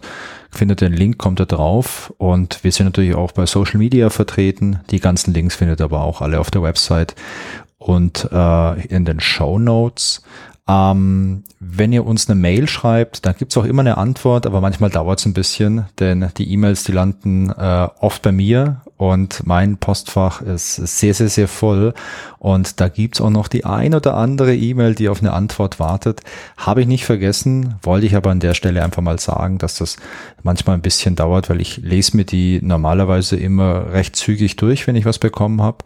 Äh, hier auf dem Handy, aber Antworten, das mache ich halt immer am Rechner und äh, ja, da gibt es halt leider viele, viele andere Dinge, die da auch immer erledigt werden wollen. Aber ich freue mich über alles und äh, Christian freut sich natürlich auch, wenn er es von mir weitergeleitet bekommt. Und äh, genau. Und ansonsten, ja, sagt uns gern mal, wie eure Erinnerung an Space Invaders ist, äh, wann ihr es zum ersten Mal gespielt habt und vor allem auf welcher Plattform ihr Space Invaders zum ersten Mal gespielt habt. Das würde mich interessieren. Genau, so geht's mir auch. Ich freue mich aufs Feedback und sage vielen Dank fürs Zuhören und bis zum nächsten Mal. Tschüss.